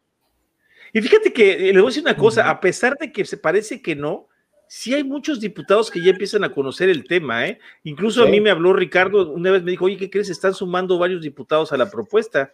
O sea, nada más que el problema es que a veces somos tan pocos que es muy difícil dar seguimiento a todo. O sea, e- es, ese es el problema real. O sea, que sí se necesita mucha ayuda. O sea, en realidad yo pienso que las asociaciones deben de extenderse más.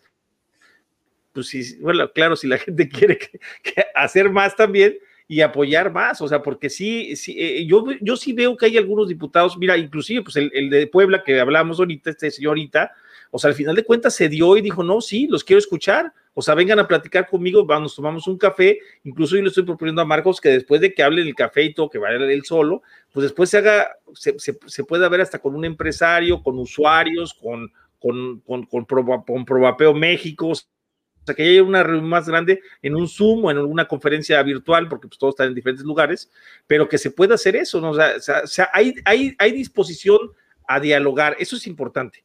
En San Luis la hubo también, cuando se en San Luis también hubo, hubo disposición. En estados otros que no se consiguió, como Coahuila, que pues, bueno, pues ahí no se consiguió, ¿no? Este, en Jalisco, pues también tampoco se consiguió, bueno, pues tampoco, ¿no? O sea, eh, eh, depende también mucho del trabajo de cada estado y, este, y de, de, de, de esos núcleos de activista que debería de haber eh, por lo menos un activista en cada estado y que no los hay. A la fecha no los hay. Pero lo sabrá. ¿Los habrá? Esperemos que sí. Bueno, pues ahora sí pasamos a, al tema esotérico, a Nostradamus. ¿Tú cómo ves, Antonio? Dale, Calavera, tú eres el bueno para el tema. No, no, no, yo no soy el de aluminio. Oh, qué la mano. O sea, trajiste al doctor Berrasto para esto, ¿no? No, olvidate. ¿Verdad que, que es lo primero, bueno, de las primeras cosas que van a pasar, pienso yo, ¿verdad? Así como confabulando. De las primeras cosas que van a pasar es que a la FDA en Estados Unidos no le va a quedar otra que empezar a probar los PMTA. Entonces, cuando empieza a probar los PMTA, está diciendo que el vapeo tiene un beneficio para la salud pública. Como ¿Sí? le pasó con el, y todavía un poquito menos vistoso, porque es el tabaco calentado, entonces no tiene tanta gente detrás, ¿verdad? Porque solo es famoso en Japón y en ningún lado más, lastimosamente, pese a que también es una buena método de reducción de daños. Pero cuando empiecen a probar los PMTA, van a empezar a salir en las noticias que la FDA dice Ah. que estos productos tienen un beneficio para la salud pública. ¿Qué crees que respondió el gobierno de México cuando aprobaron el tabaco calentado en Estados Unidos? No, fíjate, cuando les convino lo de Levali, agarraron, es lo que hemos, de hecho se los discutimos, le dijimos, a ver, para, para lo de Levali sí agarramos los estudios de Estados Unidos, pero ahorita que la, la, la FDA aprobó los PMTA para el tabaco calentado, dijeron que no, porque Estados Unidos no, no es, no es este signatario, o sea, no, no, eh, ¿cómo se dice? No ratificó, no ratificó el convenio marco. Entonces, Ajá. eh, no podemos tomarlos a ellos de opinión. O sea, fíjate, hijos de su masa, están bárbaros, mano. O sea, para sacar excusas son buenos, ¿eh? O sea, Sí. cuando, no, cuando me conviene el Evali, sí. Y cuando me conviene, no, no me conviene el tabaco calentado, entonces no. Ah, pero Lo mismo pasa en Argentina, la disposición del ADMAT te dice no, porque el convenio marco, qué sé yo, y, a- y a- y Argentina no ratificó el convenio marco. No, no está Ahora- ratificado. No. Claro. Ahora, cuando vos le pregun- cuando vos le mostrás todos los estudios de, de Inglaterra, de todo el resto de los países, estudios bien hechos, te dicen no, porque el convenio marco este, dijo eso. No. o sea, Ah, cuando les conviene sí, cuando les conviene no. Y, la- y lo, que está, lo que va a hacer la FDA, vos fijate, ahora pidió una prórroga. Extendieron No, todos los Es- plazos. los, los que eh, pidieron una prórroga, pero y, eh, hay una organización, es, me pareció muy interesante la nota, una organización que se encarga de solo velar por los intereses de las pequeñas y medianas empresas. Esta organización lo que hizo fue sacar una estadística que dice que el 99% de los negocios de vapeo en Estados Unidos, que si no me equivoco llegaban a 40 mil, eran pequeñas y medianas empresas. Entonces, la FDA mandó un había mandado una carta anteriormente diciendo que ellos, la prioridad de los, de los PMTA era ver las empresas más grandes eh, antes de ver las pequeñas. Entonces, que iban así, sacar primero las más grandes y después las más pequeñas. Esta organización lo que está pulseando, lo que está tratando de hacer es que al contrario, vean primero las pequeñas y después las grandes porque ellas pueden mantenerse un poquito, o sea, con los ingresos que ya tienen o el, el- el capital que ya tienen, ¿verdad? Mientras sale el PMTA.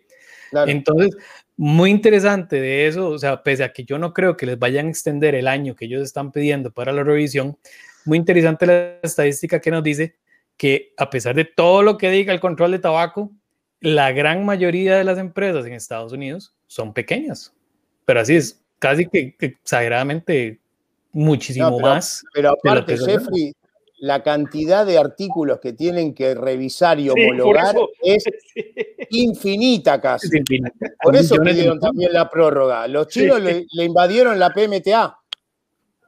Y bien hecho, me encanta que los hayan ojalá los despedacen, que estén trabajando de a 20 mil, de 20 mil personas. Claro, eso va a seguir y te puedo asegurar que con un año no les va a alcanzar. Ahora, a ver, Jeffrey, tú que sabes más de esto. Eh, cuando meten los papeles de la PMTA, yo sabía que ya, ya ingresando los papeles, en lo que sale la resolución puede seguir trabajando, ¿verdad? Puedes seguir Claro. trabajando. Si te fueron, a- si te aceptaron el PMTA, tenés un, un plazo de gracia para seguir eh, trabajando y vendiendo los productos mientras la FDA te dice sí o no. Ajá, sí, sí. Por eso está. metieron todos los productos. ¿Entendés? No, ya se, se- se vieron muy vivos. Acá el problema es que sí, acá nos están tratando realmente como bobos, pero sí, vuelvo a insistir, yo pienso que Latinoamérica debe de centrarse mucho en el público. O sea, ahorita es, es, es meterse al público en general, meterse a la gente, fumadores y no fumadores, a que entiendan el, el- el concepto. Y yo, mira, yo no dejo de, no pierdo la oportunidad ya que me dicen por ahí que soy testigo de, este, testigo de Jehová del vapeo, pero realmente vapeo a- gente, gente que me topo, gente que les digo lo mismo, ¿no? Gente que voy y le estoy, insiste, a uno, uno, otro, otro, estudiantes. Ayer estuve hablando con unos estudiantes, fíjate, cosa muy curiosa, con dos chavos, dos jóvenes, uno de 20 y uno de 19, la muchacha de 19 y el muchacho de 20, y casualmente, fíjate que ellos dicen que, que no vapean, pero que sí conocen el producto que hemos estado criticando en las últimas semanas, este, pero lo curioso es que dice que muy poca gente vapea en la universidad, o sea, de lo que dice el squad, que es una entrada al cigarro, mucha gente fuma, pero no vapean, ¿eh? o sea, estás hablando, dice, yo conozco cuando a lo mucho me dijo, es una, uni- es una universidad de, no sé, en unos dos mil personas entre uno y otro lado, dos mil personas, dice que cuando mucho conocen a seis personas que vapean de una universidad, ¿eh? ¿Estás hablando? Bueno, veámoslo así, sea, te vea- das cuenta que pues, no hay, Ve- no hay vea- esa invasión juvenil No. que decíamos, ¿no? veámoslo así, en, digamos en México, en el caso de México. El caso de México tiene cuántos, 16 millones de fumadores, de personas que fuman. disculpe. 16 Casi millones 17. y 6, y 6 millones, 6 millones y cachito de, de fumadores diarios. Ok, de esos hay un millón y medio de vapeadores. Estamos hablando de que ve, por cada 16 personas hay una persona vapeando, ¿correcto? Se, se supone, sí, sí, sí. Ajá, Y sabemos que el público más eh, propenso a vapear tiene de 25 a 44 años. Sí, correcto. Entonces, o sea, o sea, estamos viendo que la segmentación no da para crear un alarmismo por el vapeo juvenil, en realidad. sea, No, no, no, no, no, no. Fíjate, aquí, dio, aquí dieron el estudio 15 usuarios diarios, 15 usuarios diarios, dije. O sea, eh, de, los que, de los que vapeaban diario, pero no preguntaron si, si esas personas habían fumado. O sea, esa fue la pregunta que faltó. La pregunta que les faltó fue, ¿y tú fuma, fumabas antes? Esa no la hicieron. O sea, hicieron la pregunta, ¿has vapeado en el último mes? Y la otra fue, ¿vapeas a diario? O sea, los que vapean a diario eran 15, los que vapearon en el último mes eran 254 de una encuesta de 100 mil casas y 17.925 jóvenes de 10 a 19 años, tomando en cuenta que los de 18 a 19 ya son mayores de edad en México. Entonces, eso este, es, o 15, 15, personas, 15 dijeron que vapeaban a diario. Eso es copiando la encuesta del NYTS. en, Sanud, en Sanud 2018-2019. la misma encuesta, lo que dieron fue copiar las preguntas de fijo. Hombre, sí, esto eso es lo que me da tristeza, que no, no hacen nada, o sea, no hay estudios, o sea, me dio risa cuando, por ejemplo, Inti cita que, que lo del 95% no es cierto, que ya el, el Instituto Nacional de Salud Pública ya desmintió eso. O sea, entonces casi, ¿quién? El Instituto Nacional de Salud Pública, que nació en el 1980 y tantos, desmintió al, no sé, al, Public Health England y al Royal College of Physicians de, hace más de 500 años, ¿no? O sea, dices, oye, espérate, ¿no? Y a Cochrane. Sí, a Cochrane ahorita sí, dices, oye, pues, ¿de qué estamos hablando, no? No, no, es que nuestros científicos ya dijeron que no, que no ¿Cuáles? ¿Dónde están? ¿Cuáles nombres? No, es, que, no los conocemos, yo tampoco los conozco, ¿no?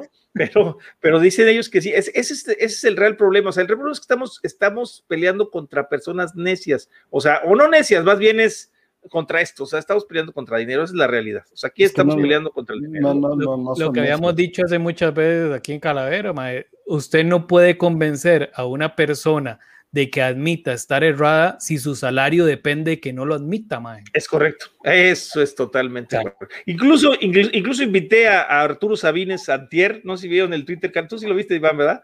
Le puse ahí, bueno, oye, pues si ya te saliste del gobierno, porque dice que ya salió del gobierno, él era el director de tabaco en Conadic, y le dije, pues ya sí, te, invitamos, nosotros también somos antitabaco, te invitamos, más que hay una pequeña diferencia, aquí no hay sueldo. O sea, aquí, es de, aquí grapas. Y entonces digo, no, mira, yo qué bueno que defiendas así. De hecho, mandó un mensaje, ¿eh? qué bueno que, que, defiendas así el producto que consumes, pero no, no opinamos lo mismo. Y yo tengo que buscar eh, los intereses que están de acuerdo a mi ideología, a mi ideología, ¿eh? Así no, dice, sí, sí, sí, hizo un comentario así, dijo que él, que el, el día que quisiéramos debatíamos nuestras ideologías diferentes. Le digo, no, amigo, ¿por qué crees? Las ideologías matan a la ciencia es, el asesino de la ciencia. Le dije, no, podemos discutir con ideologías. Vamos a discutir con ciencia. Con ciencia se puede discutir, pero con ideologías no. O sea, nunca te va a ganar. Ese muchacho es de la sociedad de los poetas de Franklin. Eh, estaba yo ahora por, por responder a Viken. Este, de hecho, acaba de, de decirlo Jeffrey. No van a regular nada mientras su sueldo dependa de no regularlo. A menos, no, pero para de regulación ya estamos hablando de otra cosa. De regulación cuando la suficiente cantidad de personas indiquen y se haga demasiado notorio y hay una presión mediática para que se fuerce una regulación, tendrá que pasar porque el gobierno como sea es público y tiene una óptica pública.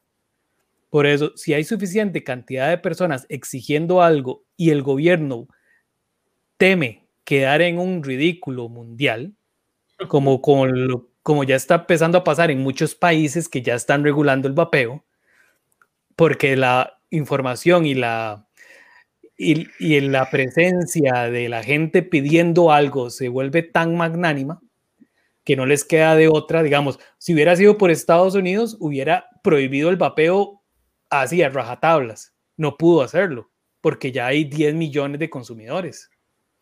Y, y, hubo un movimiento muy fuerte en contra de de lo que fue la Casa Blanca y si se acuerdan a Donald Trump le llovieron, le llovieron las mensajes tanto que colapsaron las centrales telefónicas de la Casa Blanca pidiendo que no se eh, prohibiera. Entonces, y, mandó, mandó el documento donde dijo que, se acababa eso, que ya no había, ya no había más trato, ¿no? La lástima que no quedó de nuevo. Se acuerden, se acuerden, pero hubo una filtración de audio de este tema de Donald Trump que le dice al secretario Asner, ¿en qué momento me metí yo con esto del vapeo? Y así lo dice, man. Mm. Dice, man, ¿en qué momento? Porque le llovió más la presión, man. Lo que pasa es que la gente todavía no sabe qué tanta fuerza tiene. lastimosamente no lo contemplamos aún. Ahora te voy a preguntar, ¿y acaso los gobiernos ya no están cayendo en un ridículo mundial? Sí. Sí. Ya están, pero todavía no somos suficientes diciéndolo. No, no, o sea, me refiero por las palabras y no asociadas al vapeo. No, ¿No están perdiendo ya, ya credibilidad mundial? Claro. Y no es lo que está pasando en un montón de países que se están, ahorita hay un caos en Latinoamérica, en varios países, mae. Y, Inclusive- y- y- y una falta de líderes eh, en los países brutal. Digamos, aquí en Costa Rica estamos viendo una falta de liderazgo que mae, puede atentar hasta contra la democracia, yo creo. Pero es una, una- una- óptica, digamos, una visión muy mía, ¿verdad? No, pues yo creo que en México estamos igual en ese punto. Estamos en un punto que vamos a llegar a un atentado contra la democracia porque creo que este gobierno es de todo menos democrático. Ma, eso es lo que puede pasar en muchos países. Vea lo que está pasando en Perú, vea lo que está pasando. ¿Cuál era otro país que estaba yendo para la, para la Gaber? Eh, bueno, lo que ha pasado un montón de veces en Chile, mae. O sea, las manifestaciones, lo que pasa en Colombia todavía. O sea, es preocupante. Aparte, vol- volviendo a lo del vapeo, a Sí. los gobiernos y a las personas que están en control de, de tabaco se les están acabando las excusas, Sí. ¿sí? Se les están acabando la- las excusas y prontamente se, va, se les va a acabar otra excusa más, porque el vapeo casi va a cumplir 20 años, Casi 20 ya, mae. Casi 20 años, y ya a los 20 años el tabaco ya había producido lesiones. Entonces, ahora yo quiero que esta excusa de que no, todavía falta tiempo para ver las lesiones a largo plazo y la zaraza, ahora vamos a ver que se le va a caer otra excusa que tienen los gobiernos y los detractores del vapeo. ¿Sí? Se, se les acabó, se les acabó la excusa de los trabajos científicos. Más de 5.000 trabajos científicos por año. Eh, ya tenés eh, evidencia demográfica suficiente con Reino Unido. y evidencia suficiente demográfica con los países eh, nórdicos con el tema del snus. Evidencia demográfica suficiente con, con Japón con el tabaco calentado. O sea, eso de que no, son muy pocos los que los han probado y muy pocos los resultados, ya también se les terminó. Sí. Entonces, va a llegar un momento que la decisión va a ser netamente política. Y ahí es donde tenemos que estar presionando el- los, los de a pie, ¿eh? la gente común, la gente que vota. como lo dijo, y eso lo dijo Clive Bates, sí, Clive Bates ahorita en el e-cigarette summit. O sea, el, tabaqui- el tabaco game o el endgame ya llegó. O sea, ya el- la reducción de daños mató al tabaquismo. Nada más depende de nosotros, de todo el mundo, qué tan rápido se llega a ser masivo. De qué tanto ma, le pongamos ganas a comunicar las cosas, de qué tanta presión se haga, pero ya eso llegó, man. O sea, ¿Qué, qué- qué crees que esté faltando, mm, eh, Jeffrey, para que sea masivo? Van a venir muchas cosas que van a ayudarlo mucho a, a que sea masivo. Digamos, ahorita, ahí hablando ya un poquito medio, eh, eh, ¿cómo se llama? Nostradamus, man. Por ejemplo, ahora eh, viene el, el COP9. Este COP9, mae, la pre- lo que va a hacer el Reino Unido mae, va a marcar una gran diferencia para mí, ¿verdad? Es yo lo que estoy previsualizando que va a pasar. El Ojalá. Sí, todo así, con los dedos cruzados. el APPG, que es el, el All Party Parliament, el All Party Parliamentary Group, que es el grupo de las personas que son pro vapeo de todos los partidos políticos del, de Reino Unido, eh, hizo unas recomendaciones que mandó por escrito a todo el gobierno para las cosas que ellos están argumentando que va a ser la nueva ley de, de tabaco, bueno, la ley de vapeo, porque ya el vapeo se separa del tabaco, y ahora que salieron de Brexit, entonces, eh, por ejemplo, eh, está la recomendación que hizo el Royal College of Physicians, que hizo hace un mes, un mes y algo, Sí. que dijeron que ellos eh, están proponiendo al gobierno hacer campañas masivas en televisión para difundir la ciencia del vapeo. Eh, Entonces- ahora, Jeffrey, Y viene en las redes, en las redes sociales también y todo. Eso fue un Normal. emprendimiento del Royal College.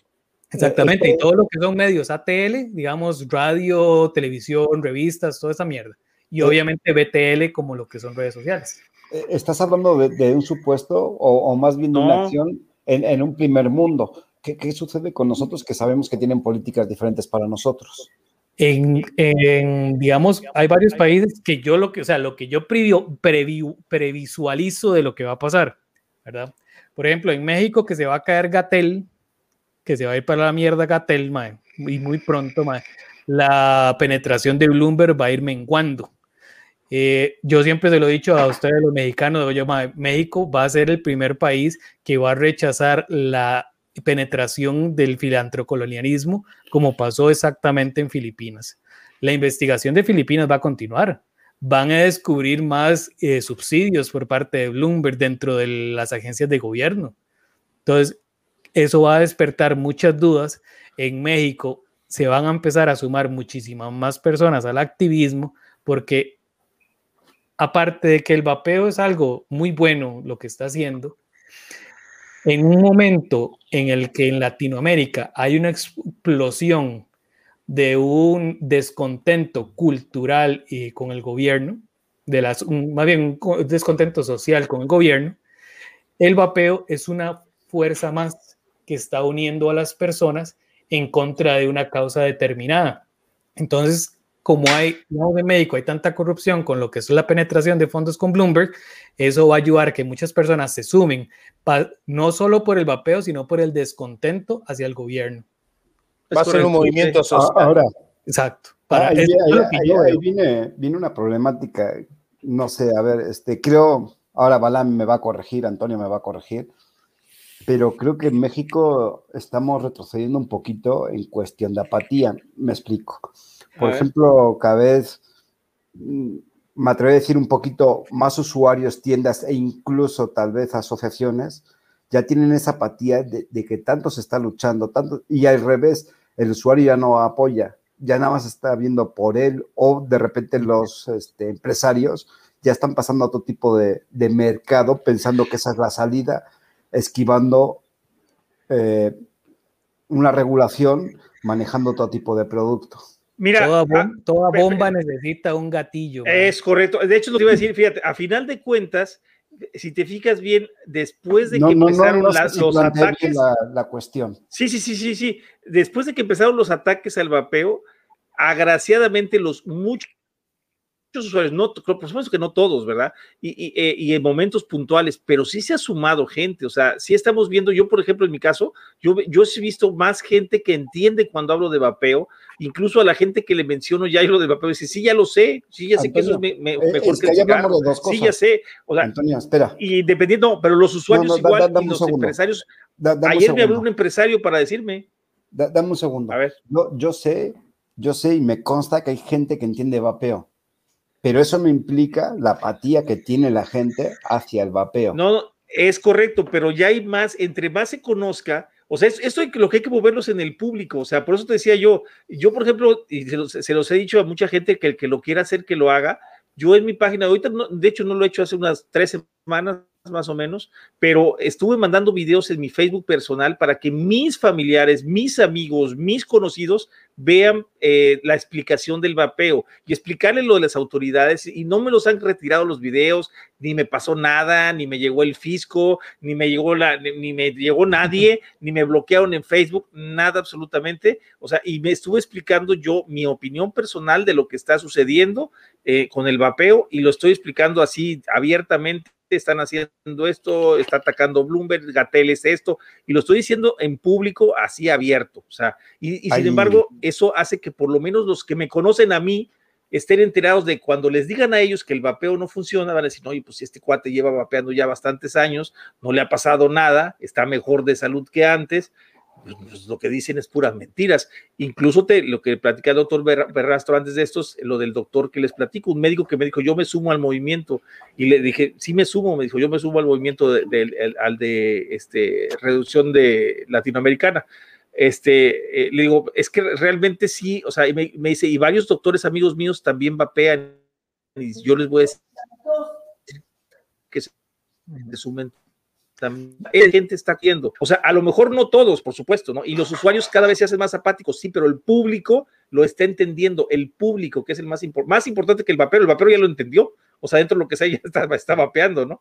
Este, ahí lo que queda es algún grupo que quede para reforzar a esas personas, que, porque yo sí ya, por ejemplo, en mi caso personal me metía mucho a ayudar a gente o a estar, eh, que no, que resisté, y ahora ya, bueno, ya ni eso hay, porque ya, ya puro pot todo, ¿verdad? Pero, pero, este, pero antes me metía yo mucho eso, ya no me meto a hacer eso, o sea, ahorita me estoy metiendo más a la gente, al público en general, ¿no? Fíjate, bueno, así, pénselo así, don Diego, hace seis años, ¿qué tan posible pudo haber sido, haber sido formar una alianza de profesionales de la salud en Latinoamérica en pro de la reducción de daños.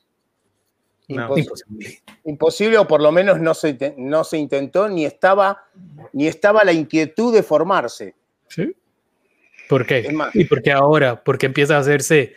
Y, y voy a pecar algo así, pero... Yo tengo, después cuando paren, yo tengo una predicción Nostradamus. A ver, dale, dale, dale. Dale una predicción Nostradamus para dentro de, calculo yo, ojalá sea antes y la pueda ver, pero dentro de 30, 40 años, cuando no existan más los, cigarrillos de tabaco combustibles y, y las tabacaleras muten, entonces van a estar a favor de las herramientas de reducción de daño. ¿Por qué? Porque van a tener clientes por más tiempo. Este, se va a sumar las farmacéuticas, porque las farmacéuticas le van a encontrar la forma de a través de estos dispositivos administrar medicamentos por vía inhalatoria. Como ya hay muchos que se, que se hace, pero no en la forma de generar este vapor o generar esta aerolización de partículas. Yo calculo que le van a encontrar la vuelta, así que ojalá lo pueda ver como médico. ¿eh? Es una predicción eh, Nostradamus para dentro de, un tiempito. Y las farmacéuticas van a ser los mayores vendedores de marihuana del mundo. Jurado, man. Eh, ¿Viste, doctor, que va por eso? Bueno, no, no va por eso. La empresa matriz de va por eso. Este, ya está trabajando en un dispositivo este, eh, inhalador tipo el del asma, ¿cómo se llama? Se me olvidó el nombre. Como el, ventolino. un puff. Un puff. Ah, Ándale, exactamente. está trabajando en un dispositivo ya. No, de hecho, yo, yo creo que es el futuro. Eso sí lo vas a llegar a ver, Diego, no inventes no estamos tan viejitos, güey.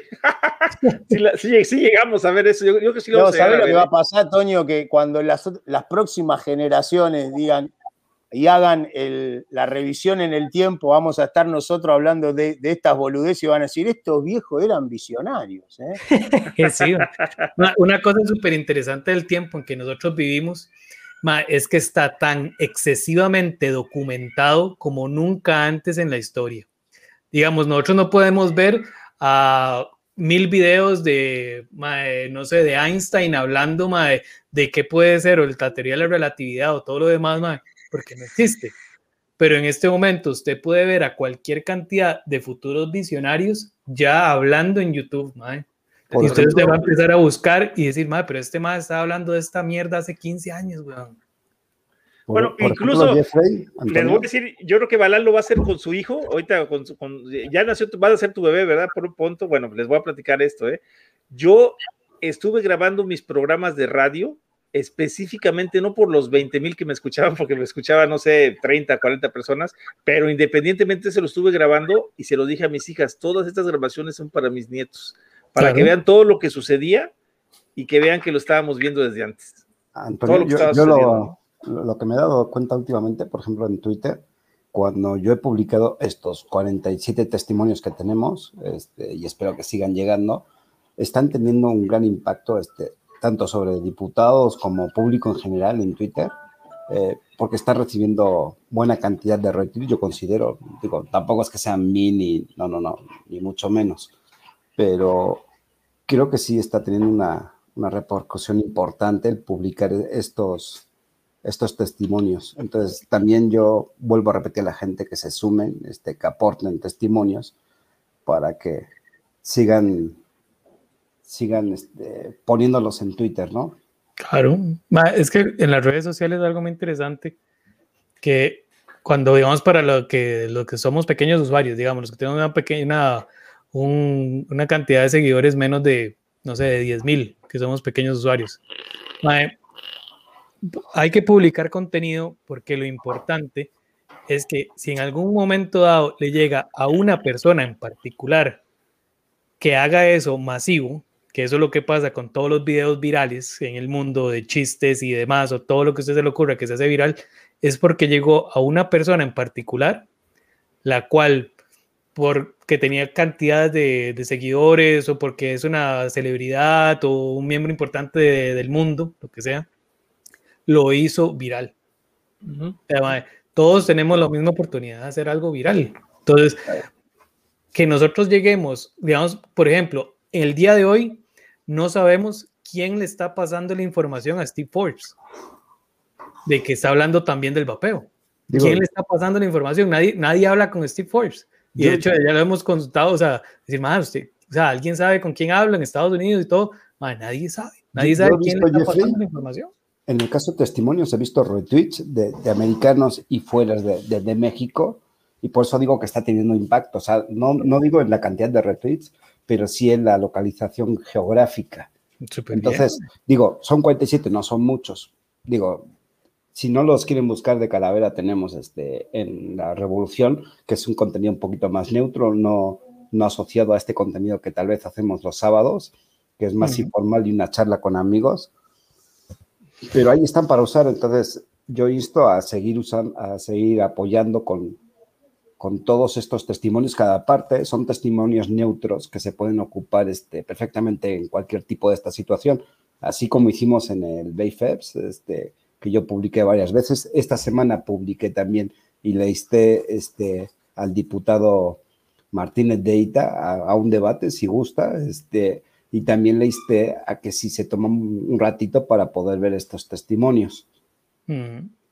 Claro, bueno, sí, sí, sí. En, en Estados Unidos. nosotros estamos, perdón, estamos en una época que, que yo siempre hago el, el paralelismo a, a, a, Gilbert en el 1968, cuando el tipo ya hablaba de reducción de daño porque conocía los daños de la combustión del tabaco y fue un avanzado para su época. No lo acompañó la tecnología, porque si no, hoy le deberíamos los vapeadores a Helbert Gilbert y no a Julín. Este, pero fíjense, 1968, o sea, antes de que el hombre vaya a la luna, ya había un ñato hablando de la reducción de daño y de los daños de la, de la combustión del tabaco. Y antes que Michael Russell, Y, ahora lo, y antes Michael Russell, sí. Ahora lo que nos falta es lo que veníamos comentando en programas anteriores, estudios de la nicotina por sí sola, no relacionados al tabaco. Ya tenemos 65 años de eso, Lo que pasa es que no se han hecho suficientemente difundidos. ¿Estudios de nicotina por sí solas? Sí. No. Por sí solas no. Por sí solas. Tenemos el, estudio, tenemos el estudio de este que lleva 65 años de este MAE, eh, que fue donde empezaron a salir los, eh, los resultados de, lo, de la Asociación de Mejora Cognitiva. Sí, no, bueno, no, pero lo que te dice Cala, lo que te dice Cala, Jeff, es que siempre se estudió la nicotina por la asociación con el tabaco. No, no, no, no, no. No, mira, hay, hay, un estudio, Diego, de hecho yo se lo pasé a Roberto de la neuroinmuno, neuro, siempre se da esa palabra, neuroinmunología. Ah, haz un cartel y lo, muestra. neuro inmodulación. bueno, ah. sí, sí, este, de, por parte de la psiquiatría, estudiadas de los años 70, aquí en México, saca, yo les presenté un resumen de un estudio que incluso se lo mandé a Paulas también, este, nada más que ahí pues me dijeron, está en español porque el estudio, eh, porque es un resumen, no es un estudio, sino es un resumen de estudios desde el 70 hasta el 2008. O sea, fíjate, estamos hablando de hace apenas salía el vapeo y ya estaban estudiando la, la nicotina como eh, eh, para lo del eh, como antiinflamatorio y evitando las tormentas de mm. citoquinas, y además la función con el, con el nervio vago del cerebro. Lo que pasa, Toño, que en la población psiquiátrica el consumo de tabaco era, es y sigue siendo muy alto. Entonces empezaron a, por eso te digo que siempre los estudios de la nicotina está bien, estudiaban la, la nicotina como una molécula, ¿no? Pero sí, siempre partieron a través del tabaco, porque hasta ese entonces la forma más fácil de administrar la nicotina era a través Era de sí, cigarrillo, de- a través de correcto. cigarrillos de combustión. Ahora van a empezar a- surgir los trabajos de nicotina a través del snus, a través del tabaco, del, del vapeo. Bueno, y tenemos Entonces, ciencia del SNUS como de 50 años, mae. Claro, inclusive en el snus ya está todo dementido que producía cánceres de boca, Mm. cánceres de cabum, cánceres de, de páncreas, todo eso ya está totalmente desmentido porque también tuvo su, su ataque. Lo que Sí, pasa es que claro. ahora ya es, es como yo te decía, más de 50 años. Sí, entonces- ¿Ahora qué, qué van a decir? Y ahora, claro, yo siempre, las manitos de WhatsApp, ¿viste? ¿Y ahora, ¿y ahora qué vas a hacer? Si ya pasaron 50 años, ahora ya pasaron 20 años del vapeo, ¿y ahora qué me vas a decir? ¿Qué otra excusa vas a inventar? El control de tabaco ya va para, para abajo, man. Sí. Bueno, yo recién, no sé si vos lo leíste, el trabajo ese, Jeffrey, que ¿Cuál? una nota que presentaron donde las, los, los entes de controles de, de tabaco se estaban tomando muy en serio introducir el concepto de reducción de daño en sus políticas porque estaban perdiendo credibilidad. Claro, Sí. tiene todo sentido. De hecho, Clive Bates hizo mae, uf, un, una- un blog tan espectacular acerca de eso, mae, de cómo de la credibilidad se ha ido para el suelo del control de tabaco, mae. y porque detrás de eso han publicado, no sé si han visto, han- creo que son dos estudios que identifica, eh, digamos, la tendencia que de por sí ya tenía el cigarro de disminución de prevalencia y los esfuerzos del control de tabaco y que dice que hubieran llegado exactamente al mismo lugar sin control de tabaco. O sea, que Claro. eso es innecesario. Entonces es súper interesante decir como, madre, no, ustedes ganan mucha plata por no hacer nada. Porque era una tendencia normal y espontánea que iba a ir a la disminución del consumo de tabaco, sí. Exacto. Eso Es súper interesante, mae. Ver cómo, cómo detrás de. Yo creo que el vapeo, además de terminar con el tabaquismo, mae, va a terminar con esta cúpula de adoctrinamiento del control de tabaco, de, de una forma bastante drástica. Por eso mismo. Y vea la OMS. La OMS ahorita es, eh, que obviamente que es eh, target de críticas por un montón de cosas, pero no parece mentira, pero nosotros estamos dándole durísimo a la OMS y nosotros estamos haciendo que esa llama siga creciendo. Digamos, Ok. ahorita en el Día Mundial del Vapeo, mae, estamos hablando de 700 millones de impresiones de personas diciendo, madre, la OMS está equivocada. Claro. Eh, Jeff, ahora, ahora que Oye, danos, danos, danos algo de números de eso. Porque eh, es lo que iba a preguntar, Sí, sí. Antonio. Si tenía Es una computadora. Este, este es una computadora. Es interesante, digamos, y ahora que estamos aquí en, en, en- en el lugar de la conspiración, dale, dale. también tenía por ahí estadísticas de, de México. No sé Ajá. si Bala las haya logrado conseguir. lastimosamente en Latinoamérica vieras cómo decreció el, eh, la participación en cuestión del año pasado. Uno de los factores que está, se pueden identificar es fatiga por el COVID. La gente está un poco cansada. Sí, sí, la gente sí. está un poco atípica, la gente está, eh, además de cansada de estar pegada a una computadora o un celular, que anda buscando interacción humana, porque eso es lo que andamos buscando todos por el sentimiento de aislamiento. Entonces, en estas campañas se ven perjudicadas por lo mismo. Entonces, por eso creo yo, den- dentro de otras cosas, como que no hay una, en, este momento caímos, eh, digamos, el Día Mundial del Vapeo cayó en un momento que a pesar de que hay amenazas en toda la región, no hay como, no hay como una inmediata, digamos como hubo en México, como hubo en Colombia. En Colombia el año pasado fue tendencia en Twitter porque tenían a dos semanas el proyecto de ley que quería prohibir el vapeo. Entonces, la gente se suma mucho cuando tiene el, el peligro muy cerca. El agua al cuello. exactamente. Entonces, si vimos las caídas un poquito de lo que fue la participación, eh, de, digamos, de lo que fueron ciertas eh, por, eh, países que habíamos tenido muchísimo más participación. Nos sumamos con Costa Rica igual, que había habido más participación, este año hubo un poco menos. Entonces, por, en- eh, por ende, la, las visualizaciones eh, orgánicas o el alcance orgánico decreció un poco de lo que fue el año pasado. El año pasado tuvimos 14.800 14.800 millones de visualizaciones orgánicas potenciales. Una, una pregunta. ¿Esto es por la apatía hacia el, hacia el vapeo o por la fatiga, del COVID? Por pandemia. hay un montón, vieras, la gente está muy fatigada del COVID. La gente está fatigada del COVID. No sé si ustedes lo noten en su, eh, en su diario vivir. Sí, bueno, se, nota en el diario y se nota en el resto del live. Yo no sé, veo vaperos, veo. Bueno, me acuerdo yo en alquimia molecular, en, cuando lo veían, lo veían 70, 80 personas. Llegó un punto que se veían 40, 30. En vapores y vaperos también había puntos de, de 80 personas y ahora de repente hay puntos de 50, ¿no?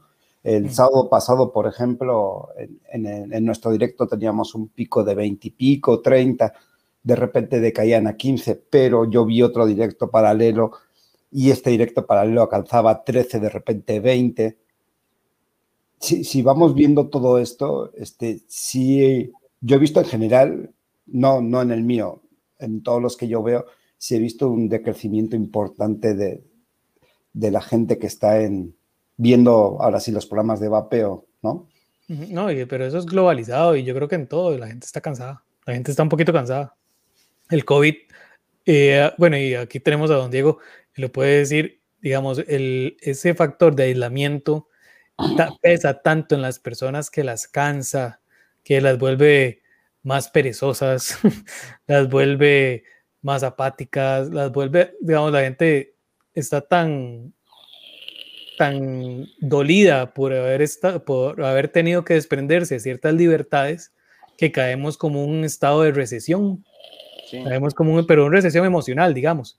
Que digamos que, que, uno se quiere acostar en la cama y que se siente como cansado.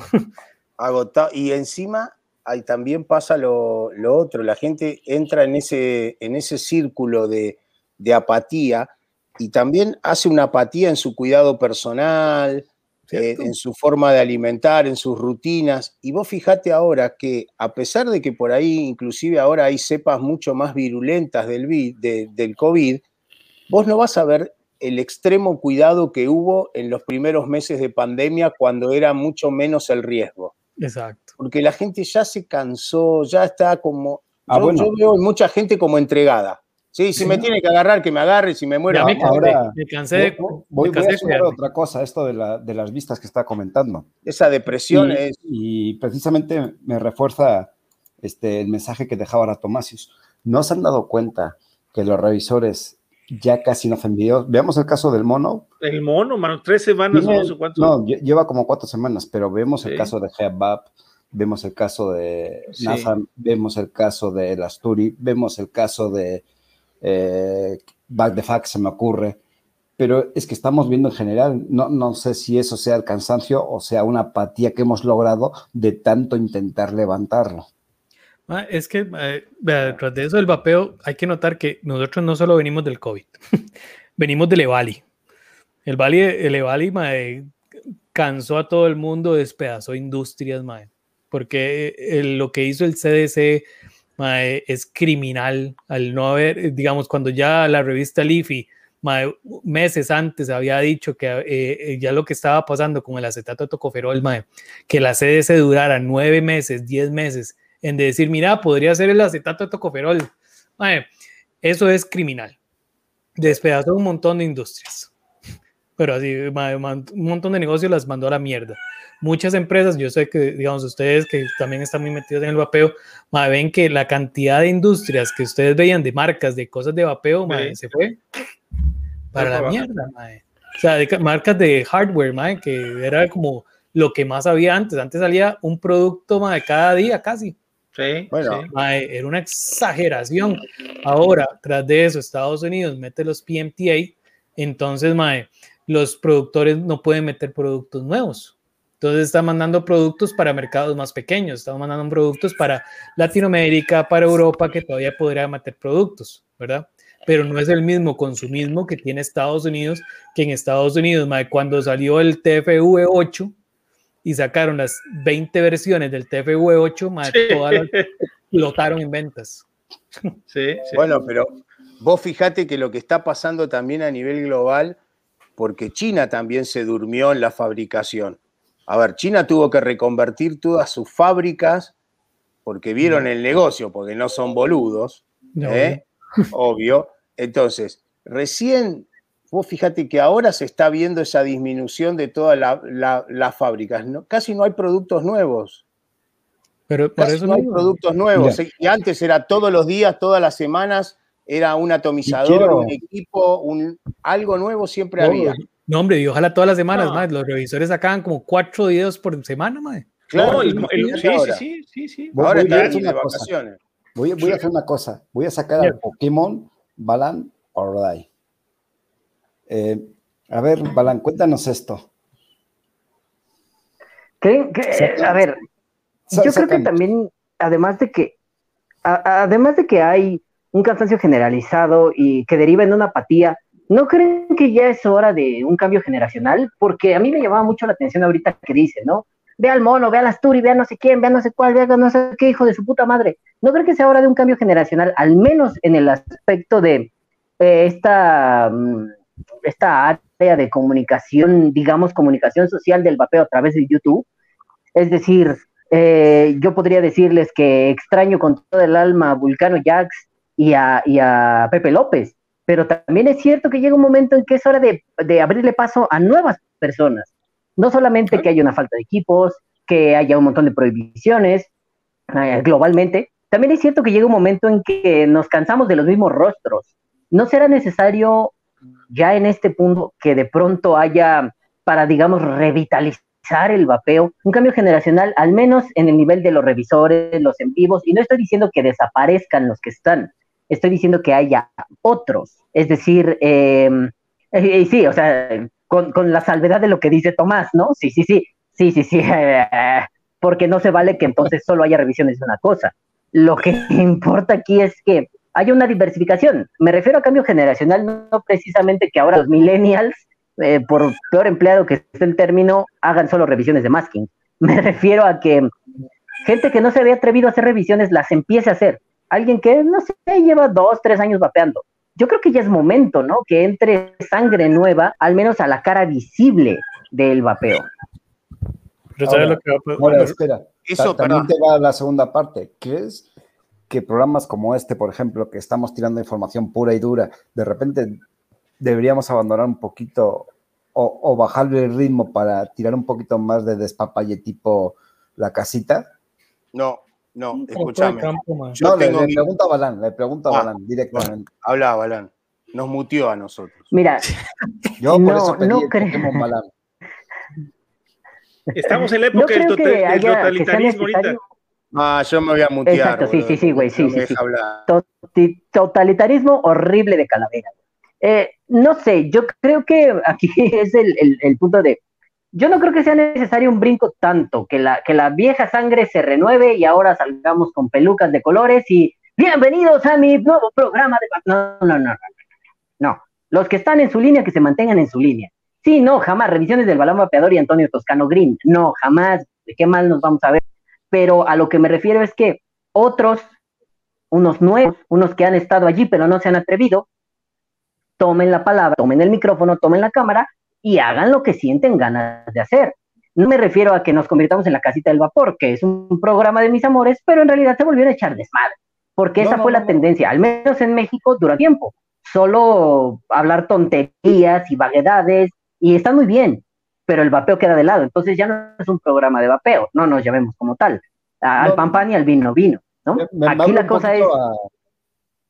a hacer un poquito más Deja hablar al doctor ya, porque ves que trae la mano levantada. Déjalo, pobrecito. Vamos a darle la voz. Para que, el para que el doc hable. No se trata de que los que queremos hacer un programa duro lo tengamos que aligerar para que tengamos 30 mil views. No. Se trata de que otras personas también ingresen y hagan lo suyo, lo que sienten ganas de hacer.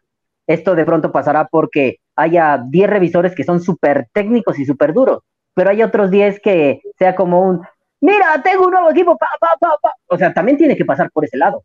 Eh, si no, mataríamos pluralidad que creo que en su momento nutrió muy bien al vapeo.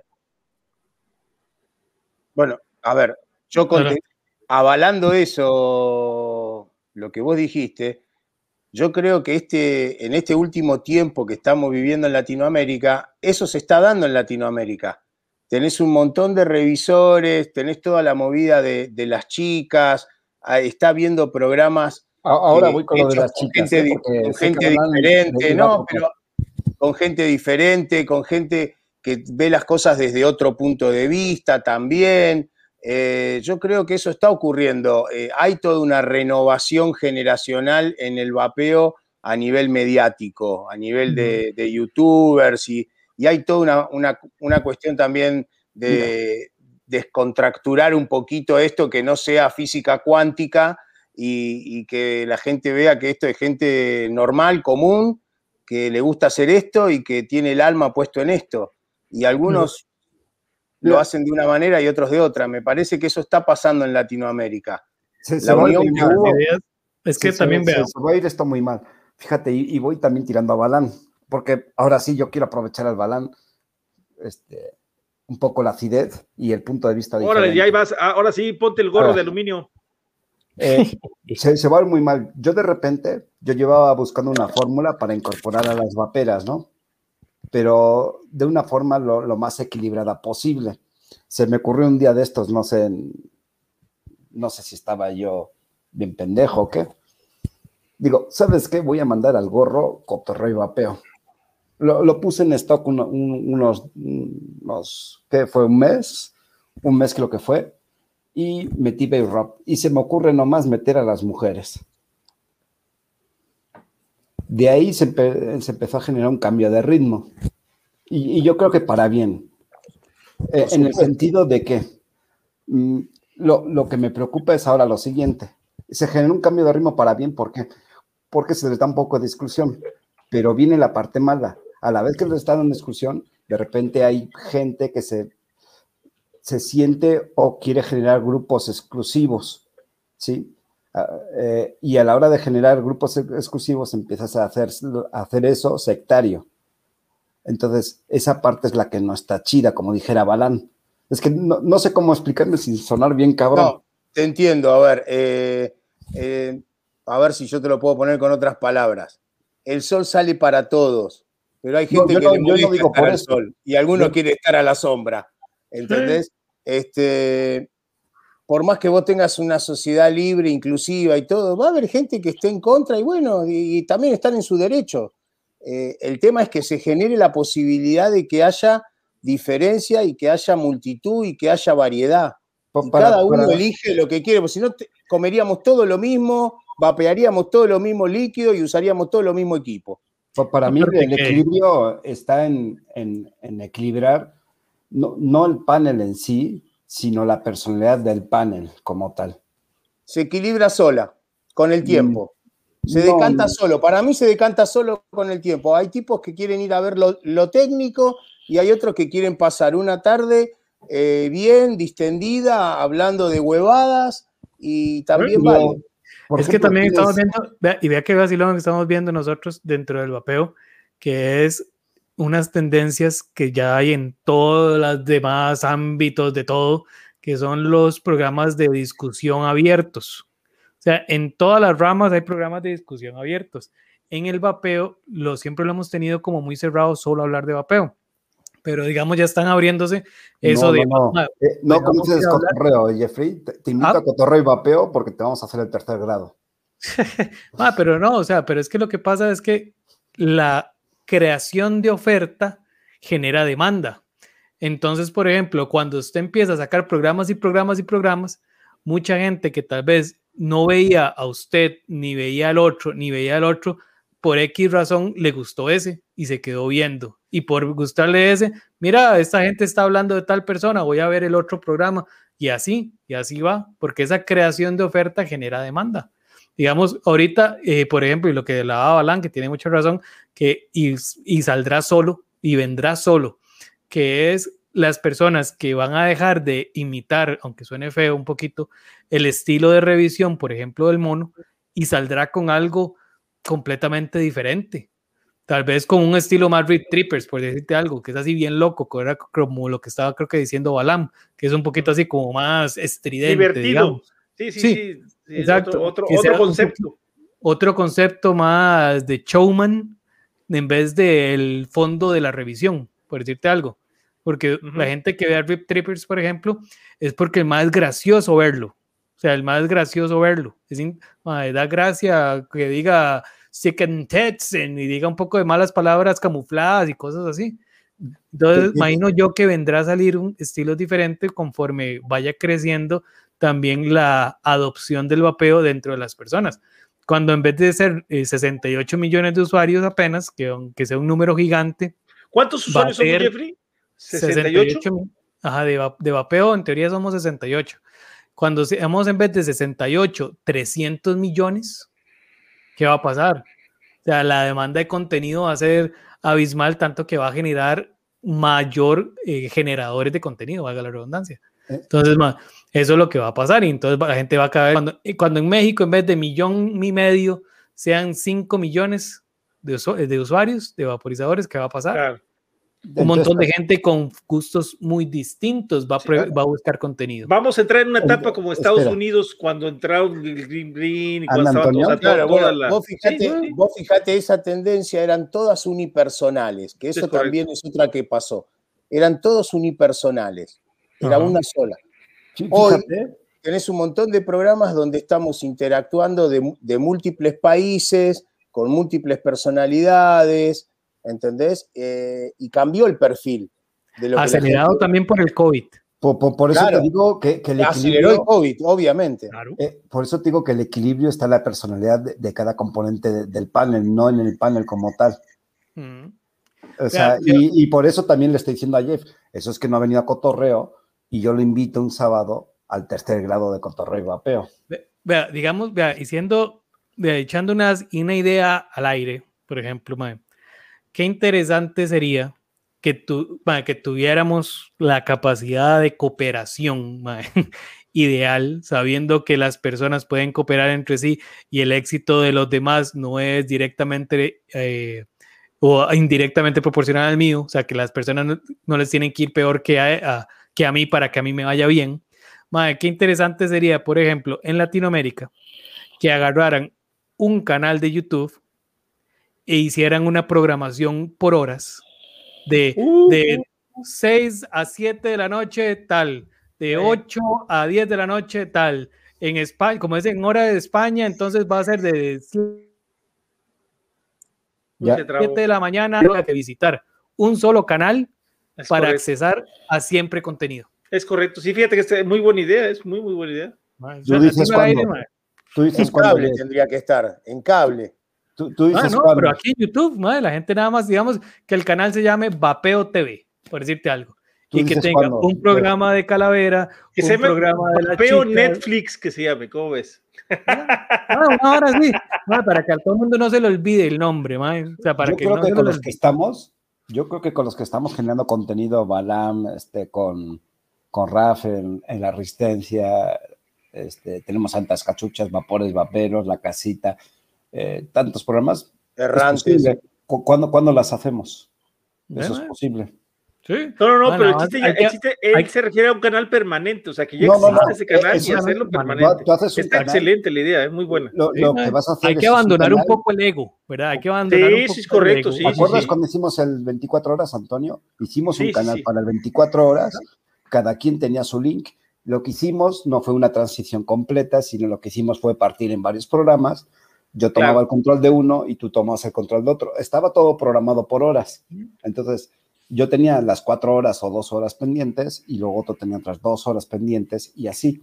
Entonces, Ah. por eso digo, se puede crear un canal, cada quien tenemos nuestra contraseña y tenemos el compromiso de emitir de tal a tal hora. A tal hora. Sí, pero el- acá el problema que tenemos la mayoría, por eso no se ha hecho, yo creo, o sea, porque por Que el hecho de los trabajos de cada uno, sí. O sea, porque, por ejemplo, los que tienen tienda, los que tienen, que se dedican al vapeo, está bien, pero los que, por ejemplo, como tú que trabajas, yo también que trabajo de- en otras cosas, pues, o sea, es muy difícil. O sea, tenía, porque acuérdate que eso tendría que ser, por eso un ejemplo, ¿no? Es que es corrido todo el tiempo. Lo que se ve de Jeffrey es que en ese canal haya programación día y noche de lunes a domingo. por lo Ah. menos suficiente como para que las personas digan, mae, ahí siempre pasa algo. Para, Ándale, exacto, para exacto. hacer eso, mae, eh, tenés que poner por lo menos tal vez ocho horas de programación.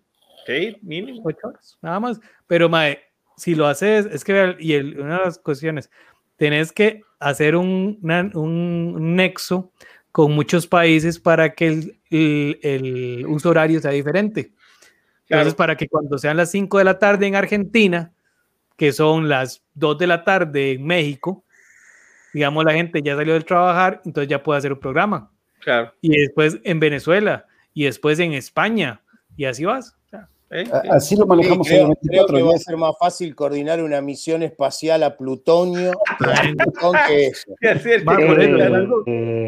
Eh, súper difícil, mae, pero podría ser interesante un No, sí, experimento sí, que sí, si sí. vos le das seis meses de programación, la gente latinoamericana podría empezar a acudir a ese programa en vez de estar buscando canal por canal por canal por canal por canal. Eso sí, claro, por supuesto. Sí, no es muy buena Es que, idea. ¿eh? a ver, buena idea. aquí se está aquí se está planteando algo muy interesante y eso fue un proyecto que su- surgió aquí en México, no en el vapeo, y fracasó poco tiempo después.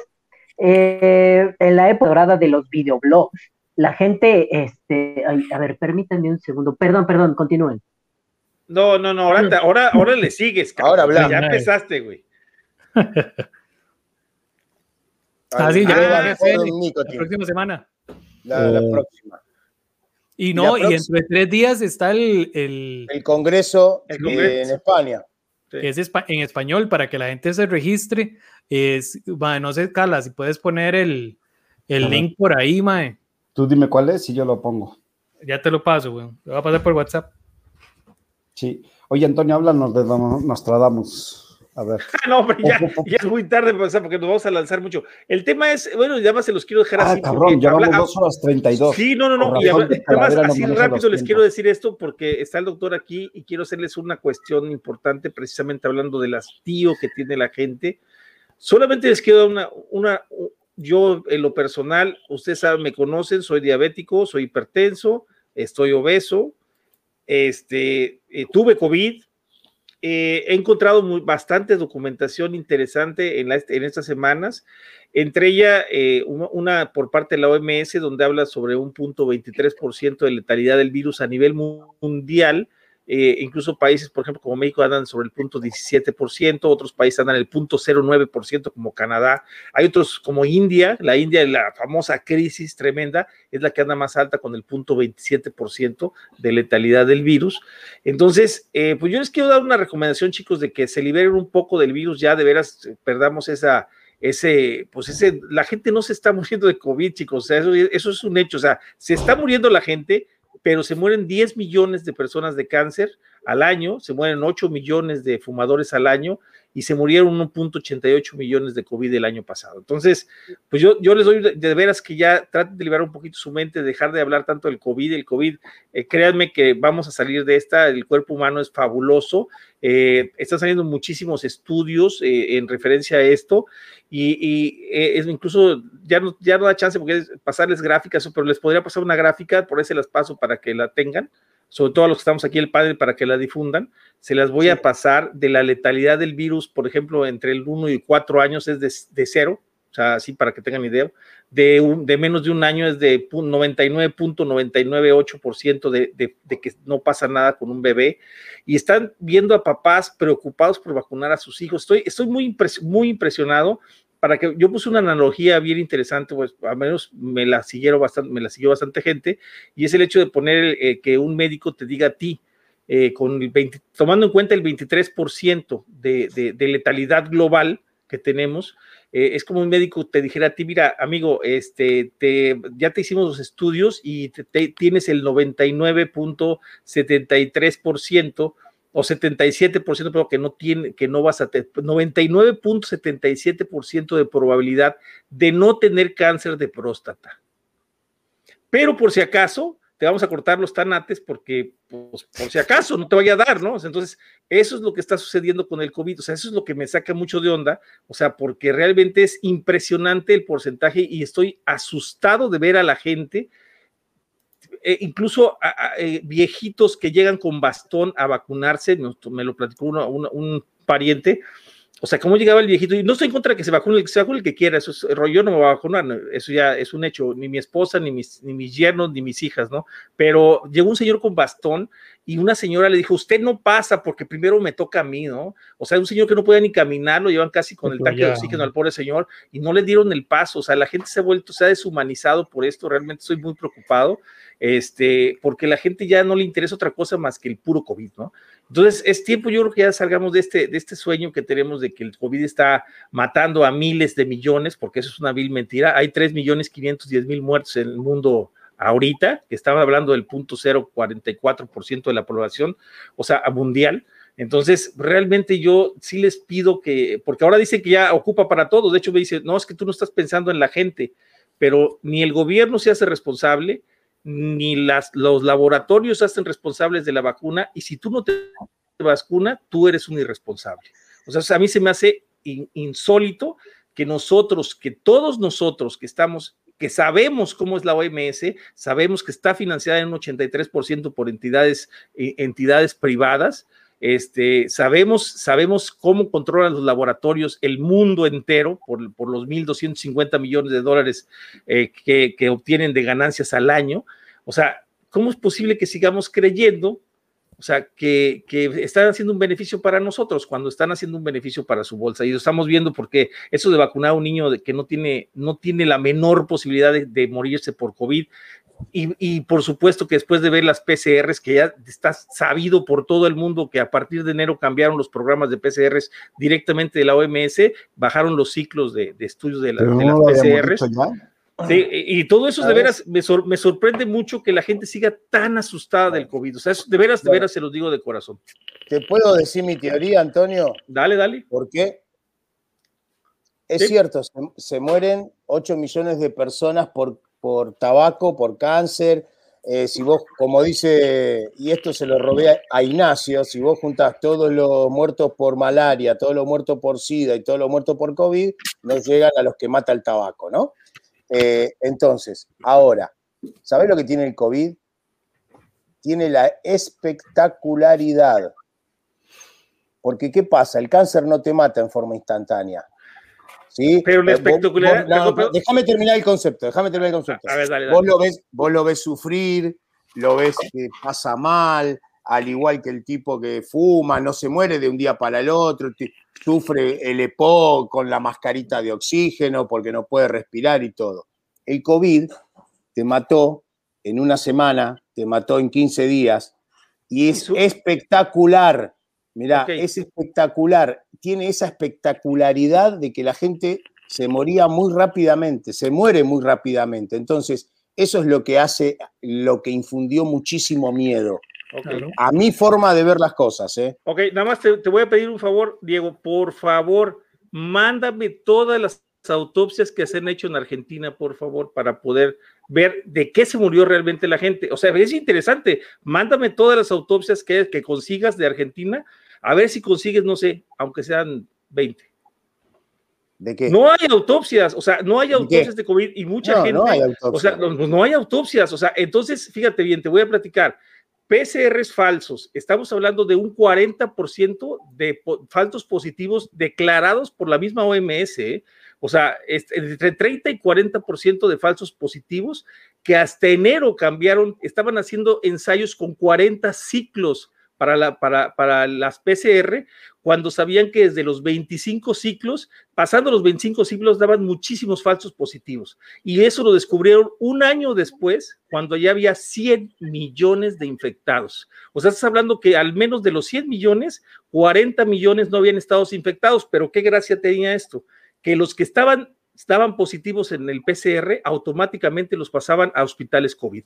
O sea, y entonces el que no iba contagiado de COVID, se contagiaba de COVID porque ya no lo atendía en otro centro que no fuera centro COVID porque tiene una prueba positiva de, de PCR. O sea, eso es lo que yo me estoy refiriendo. Bueno, o sea, eso no son los mayores casos. A ver, 40%. Errores, ¿Vos crees que no hay errores dentro de la medicina? Estamos equivocados. Hay no, yo, yo, no, yo no dije que no, pero son errores, pero, mira, el virus nadie lo conoce, me lo dijo Pepe, Pepe Bustos, virólogo de México, me lo dijo a mí. El que te diga que conoce el virus no, lo conoce, ¿eh? nadie lo conoce.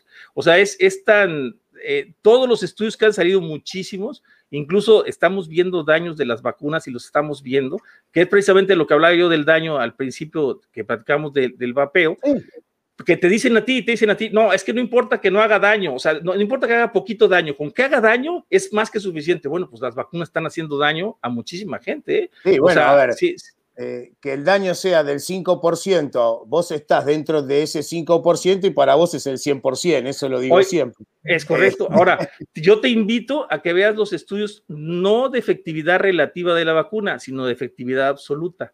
De cada 119 contagiados, de cada 110, perdón, de cada 118 vacunados, o sea, para, para que se salve una persona de COVID con las vacunas, cada 118 personas que se vacunan, una se salva. O sea, una, a una le va a servir, vamos, la vacuna, de las de 118 personas que se vacunan. O sea, y en estudio relativo, en estudio de total, no el relativo, o sea, en daño relativo, estábamos hablando del 1% de efectividad de las vacunas. Eso lo han sacado ya en varios estudios, incluso, eso sí, digo, no los tengo no, hacia la mano, pero es impresionante, o sea, que el 95% de lo que estamos hablando nosotros del vapeo, en las vacunación no existe, o sea, eso no, no existe. Yo lo, que, yo lo que quería que vos me entiendas es que por qué, por qué sí, sí, sí, sí, es espectacular, tanto, estoy de acuerdo. Tanto miedo, porque la muerte es espectacular, o sea, sí. A ver. Pero ¿cuántos se eh, mueren, Diego? Ese es yo mi prefiero, a ver, yo prefiero tener, mira, yo siempre digo, eh, a vos te agarra una hepatitis C, uh -huh. la gente le tiene miedo al HIV, ¿no? Pero sí. hoy por hoy, con los medicamentos que hay para el HIV, vos podés tener una vida casi normal. Okay. Pero a vos te agarra una hepatitis C y te mata en 10 días, te hace crema el hígado. Es correcto, correcto. Ahora, ¿tú no crees no que, haya, que, haya, suficientes Entonces, tratamientos para el COVID? Hay bastantes tratamientos que están funcionando bien. Incluso un argentino de, de, de ibuprofeno inhalado que están haciendo, están aerolizando sí. el ibuprofeno. Está el, la ivermectina que están viendo en Estados Unidos está funcionando. La hidroxicloroquina en los primeros términos de la nicotina, como este, eso lo hemos visto, que está bloqueando el AC2 Fíjate, yo no sabía eso, incluso se me hizo muy interesante en el Protein Atlas, si lo quieren buscar, chicos, busquen ahí la página Protein Atlas y ahí agreguen la palabra AC2 en, y van a ver en dónde se encuentra en el RNA, busquen ahí dónde está el RNA, de, de, o sea, dónde pueden encontrar AC2 en el cuerpo. Y casualmente, Diego, fíjate que no se encuentra, uno pensaría que en los pulmones, y no, la mayoría del AC2 se encuentra en el estómago, o sea, en el sistema gastrointestinal, la mayoría, no dije todo, ¿eh? la mayoría y en los pulmones solamente en una pequeña fracción del, pulmón, por lo que la teoría de la nicotina para mí agarraría mucho más fuerza porque al momento de vapear, la nicotina cubre los pequeños espacios de los alveolos tipo 2, que es el único lugar donde en el pulmón hace 2, ¿sí? Eh, porque no hay ni en la laringe ni en la faringe, o sea, eh, lo pueden checar en el Protein Atlas para que vean que no me los cotorreo. Este, eh, y, y, lo curioso es que siento que ahí la teoría de la nicotina estaría bastante o sea, bastante llevada a cabo en ese aspecto porque eh, si vapeamos o consumimos nicotina como los fumadores, por eso la, teoría de los fumadores que no les, no les perjudica, pues ahí se darían cuenta que sí, que sí está funcionando porque los pocos AC2 que tenemos en los pulmones están cubiertos por nicotina y de manera vascular, cuando trata de entrar al pulmón el, el, el SARS-CoV-2, pues no tiene dónde entrar en los pulmones. Entonces no viene la neumonía y por lo tanto los, los, lo, la gravedad del, del, fumador es menor eh, que la de la persona que no fuma o que es exfumadora, ¿no? Que tiene ya daños crónicos. Uh -huh. Eso es lo que he checado así, digo, a grosso modo, ¿no? Pero bueno, yo se los quiero comentar porque ya están saliendo muchos estudios, incluso métanse a Twitter, ya hay bastantes estudios que están saliendo sobre los daños que están generando. Salieron varios daños del AstraZeneca hoy, eh, han salido estudios de Pfizer también de, de igual, o sea, de, ya están saliendo muchos daños que eh, incluso por eh, personajes importantes como por ejemplo Eric Caumes, que es un, es un eh, inmunólogo muy importante de Francia, o sea, ya dijo él que estaba preocupado por los daños adversos de las vacunas, que incluso él le apostaba más a la de AstraZeneca y precisamente hoy sale la noticia que AstraZeneca también tiene sí. varias fallas, ¿no? pero, pero, pero esto, esto sabían que iba a pasar. Claro, pues sí, estaba. ¿Por Porque lo que están haciendo ahora es la fase 4, que es probar a gran escala en forma no, global. Eh, no, es que lo tremendo, Diego, es que no, ni siquiera está, están probando la fase 3 y la fase 4 al mismo tiempo. O sea, están en algunas... fase 3 hasta de casi todas. La única que está aprobada para fase 4 sería la Sputnik, pero la, todas las demás están en fase 3 hasta el 2022 y el 2023 terminan la fase 3. Entonces a mí se me hace insólito, te pongo un ejemplo, que con esa fase 3, con un estudio, por ejemplo, de las chicas de embarazo, que terminó No, el ese 21, que termina el 21 de abril del 2021, el primero de mayo estén vacunando embarazadas aquí en México diciéndoles que no pasa nada. No, cuando hay eso es una, criminal, cuando hay, eso hay, es hay, criminal. hay- hay- hay abortos, hay abortos espontáneos en muchísimos casos. O sea, eh, vamos a poner, había 46 casos de abortos espontáneos en una población de 18 mil vacunadas. Este, y, y si extrapolas esos números a la población, por ejemplo, de México de nacimiento son 2 millones, pues te salen ya, no sé, 5 mil este, fetos abortados, ¿no? Entonces ya estás hablando de, de un número considerable de muertos que pues no debería de haber. Si hablamos del vapeo del 5%, no lo quieren aceptar porque dicen que sigue haciendo daño, pues estamos hablando aquí ya de daños a, a- a personas, a seres humanos que se van a morir o les va a pasar, eh, pues lo que han sucedido, ¿no? Los, este, los coágulos, este, eh, eh, pues un frego de cosas, y coágulos cerebrales, o sea, han pasado, está, está bárbaro, la verdad está muy duro el asunto, ¿no? Ya, ya vamos a ir despidiendo, pero quiero dejar este comentario del señor Marquito que- Auténtico, Marco. Menos mal, gracias. merece. No, pues eh, nada más les pido que tengan chance y que al revés, que ya eh, tranquilícense. Mire, yo llevo saliendo toda la pandemia completita. Digo, digo, yo personal, digo, a lo mejor es mi experiencia personal, les platico, hipertenso, eh, obeso, eh, diabético, ya me dio COVID leve, este, me dieron dolor de cabeza, diarrea, eh, complicaciones muy tranquilas, no me, no me afectó absolutamente nada en los pulmones, nada. Este, eh, sin embargo, me quedé con una secuela, traigo una secuela ahorita todavía de COVID, un pequeño como tipo eh, esofagia, que se llama, como dice, que, eso, que te duele un poco el, el pecho, así, cuando te cansas o con, te- o con esas actividades muy pesadas, pero Una de ahí, disnea, disnea, pero- un poquito pero- de disnea, que te falta el aire. ajá, que te falta el aire o te sientes como que alguna presión, ya fui al cardiólogo, no me dijo nada, me dijo que no tenía nada, pero, este, pero sientes esa presión, o aquí en este caso, aquí vivo a 40 grados y con el calor se siente, te empieza a arder el pecho así como que, ay, hijo de su madre, sientes una opresión en el pecho, pero solamente cuando hace mucho calor.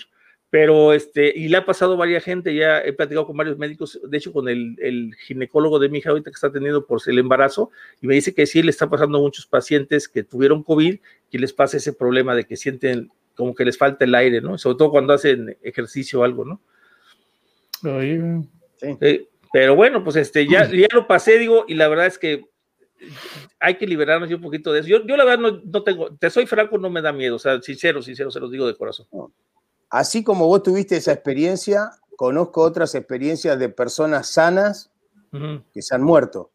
Sí, no, sí, no, no, eso nadie lo dice, pero, pero la- la- el, el promedio de edad, el promedio de edad es increíble, mano. El promedio de edad de letalidad en promedio, no dije que no se mueran jóvenes, ¿eh?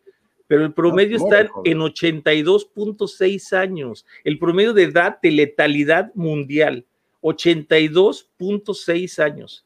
O sea, estás hablando ¿por, de que por qué es eso? Porque tienen un montón de patologías. es correcto, o sea, pero ese es el ver, promedio. Es No es lo mismo que vos metas a un tipo de 20 años a una terapia, le hagas una traqueotomía, que a un tipo de 70 años, 80 años, do- do- donde, a ver, su equilibrio hemodinámico, su equilibrio cardiovascular y todo es mucho más lábil.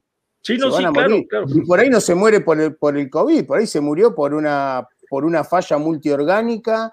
El eh, roce, de que su corazón dejó de bombear correcto, o hizo una insuficiencia eh, cardíaca o una insuficiencia, este, como es respiratoria claro. o lo que sea. Pero a veces se mueren por cuestiones colaterales Es al correcto. COVID. Bueno, ahora te va el, la, la cruce de la o sea, el cruce de líneas de la gráfica está en los 70 años, el equivalente a la mortalidad del COVID en igualdad con las circunstancias naturales de muerte. O sea, al- en los 70 años está el cruce de la línea de la gráfica. O digo, para que, o sea, que supone que a los 70 años es la, estás al mismo, si te da COVID o no te da COVID, ese es la, el, el empate de la línea, ¿no? La expectativa de La vida es la expectativa, misma. es correcto, exactamente. Ahora sí. Da- daría menos, como pero para bueno. otro programa, ¿no? Lo dejamos para después.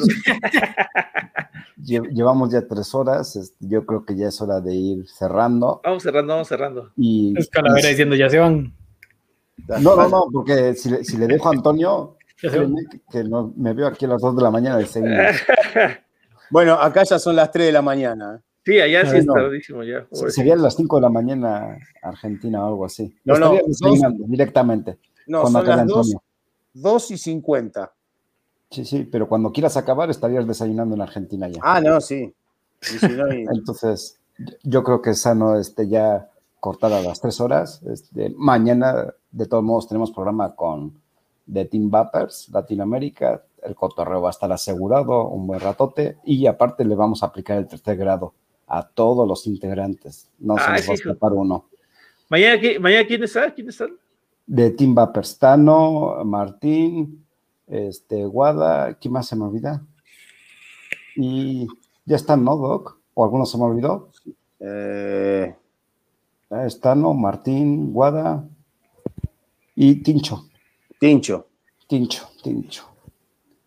Bueno, chicos, entonces vamos a empezar despidiéndonos primero por Jeff. Jeff, Muchísimas gracias por haberme invitado. Lastimosamente llegué tarde, pero por lo menos aproveché un ratillo para hablar con ustedes. Siempre lo disfruto un montón y espero que todos estén muy bien.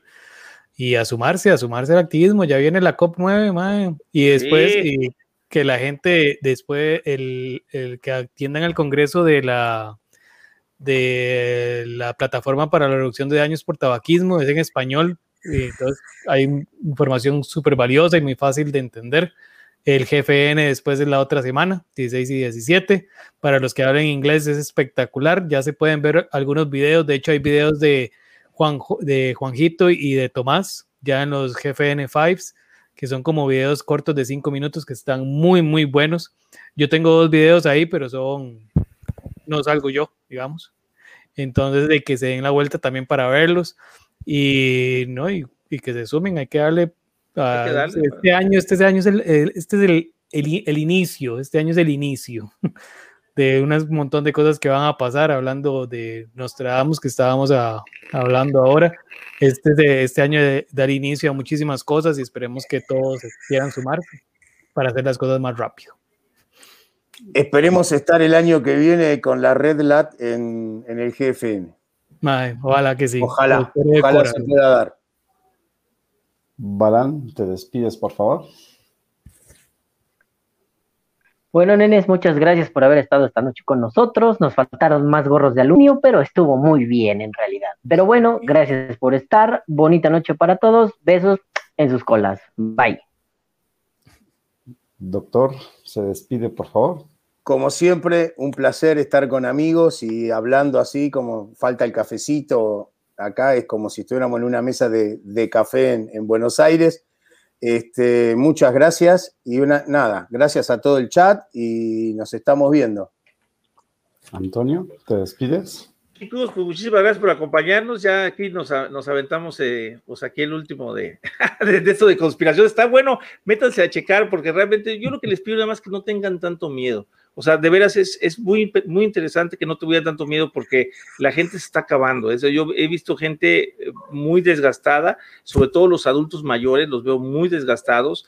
Los hijos no los sacan ni a la esquina, este, ni con protección, ni sin protección, ni nada, ¿no? Entonces, sí es, es tiempo de que la gente que trabaja, trabaje, este, se quite un poquito el miedo y pues salga a trabajar, porque la verdad, la verdad estar encerrado acaba con la mente, eso es un hecho. ¿eh? Y baja las defensas además. Bueno, eh, pues yo ya ahora sí me despido. Fue un gusto tenerlos aquí. Este, gracias al chat por acompañarnos y nos estamos viendo el próximo viernes. Bueno, primero mañana y luego el próximo viernes. Así que lo dicho, muchas gracias. Hasta luego. Hasta luego, muchas gracias.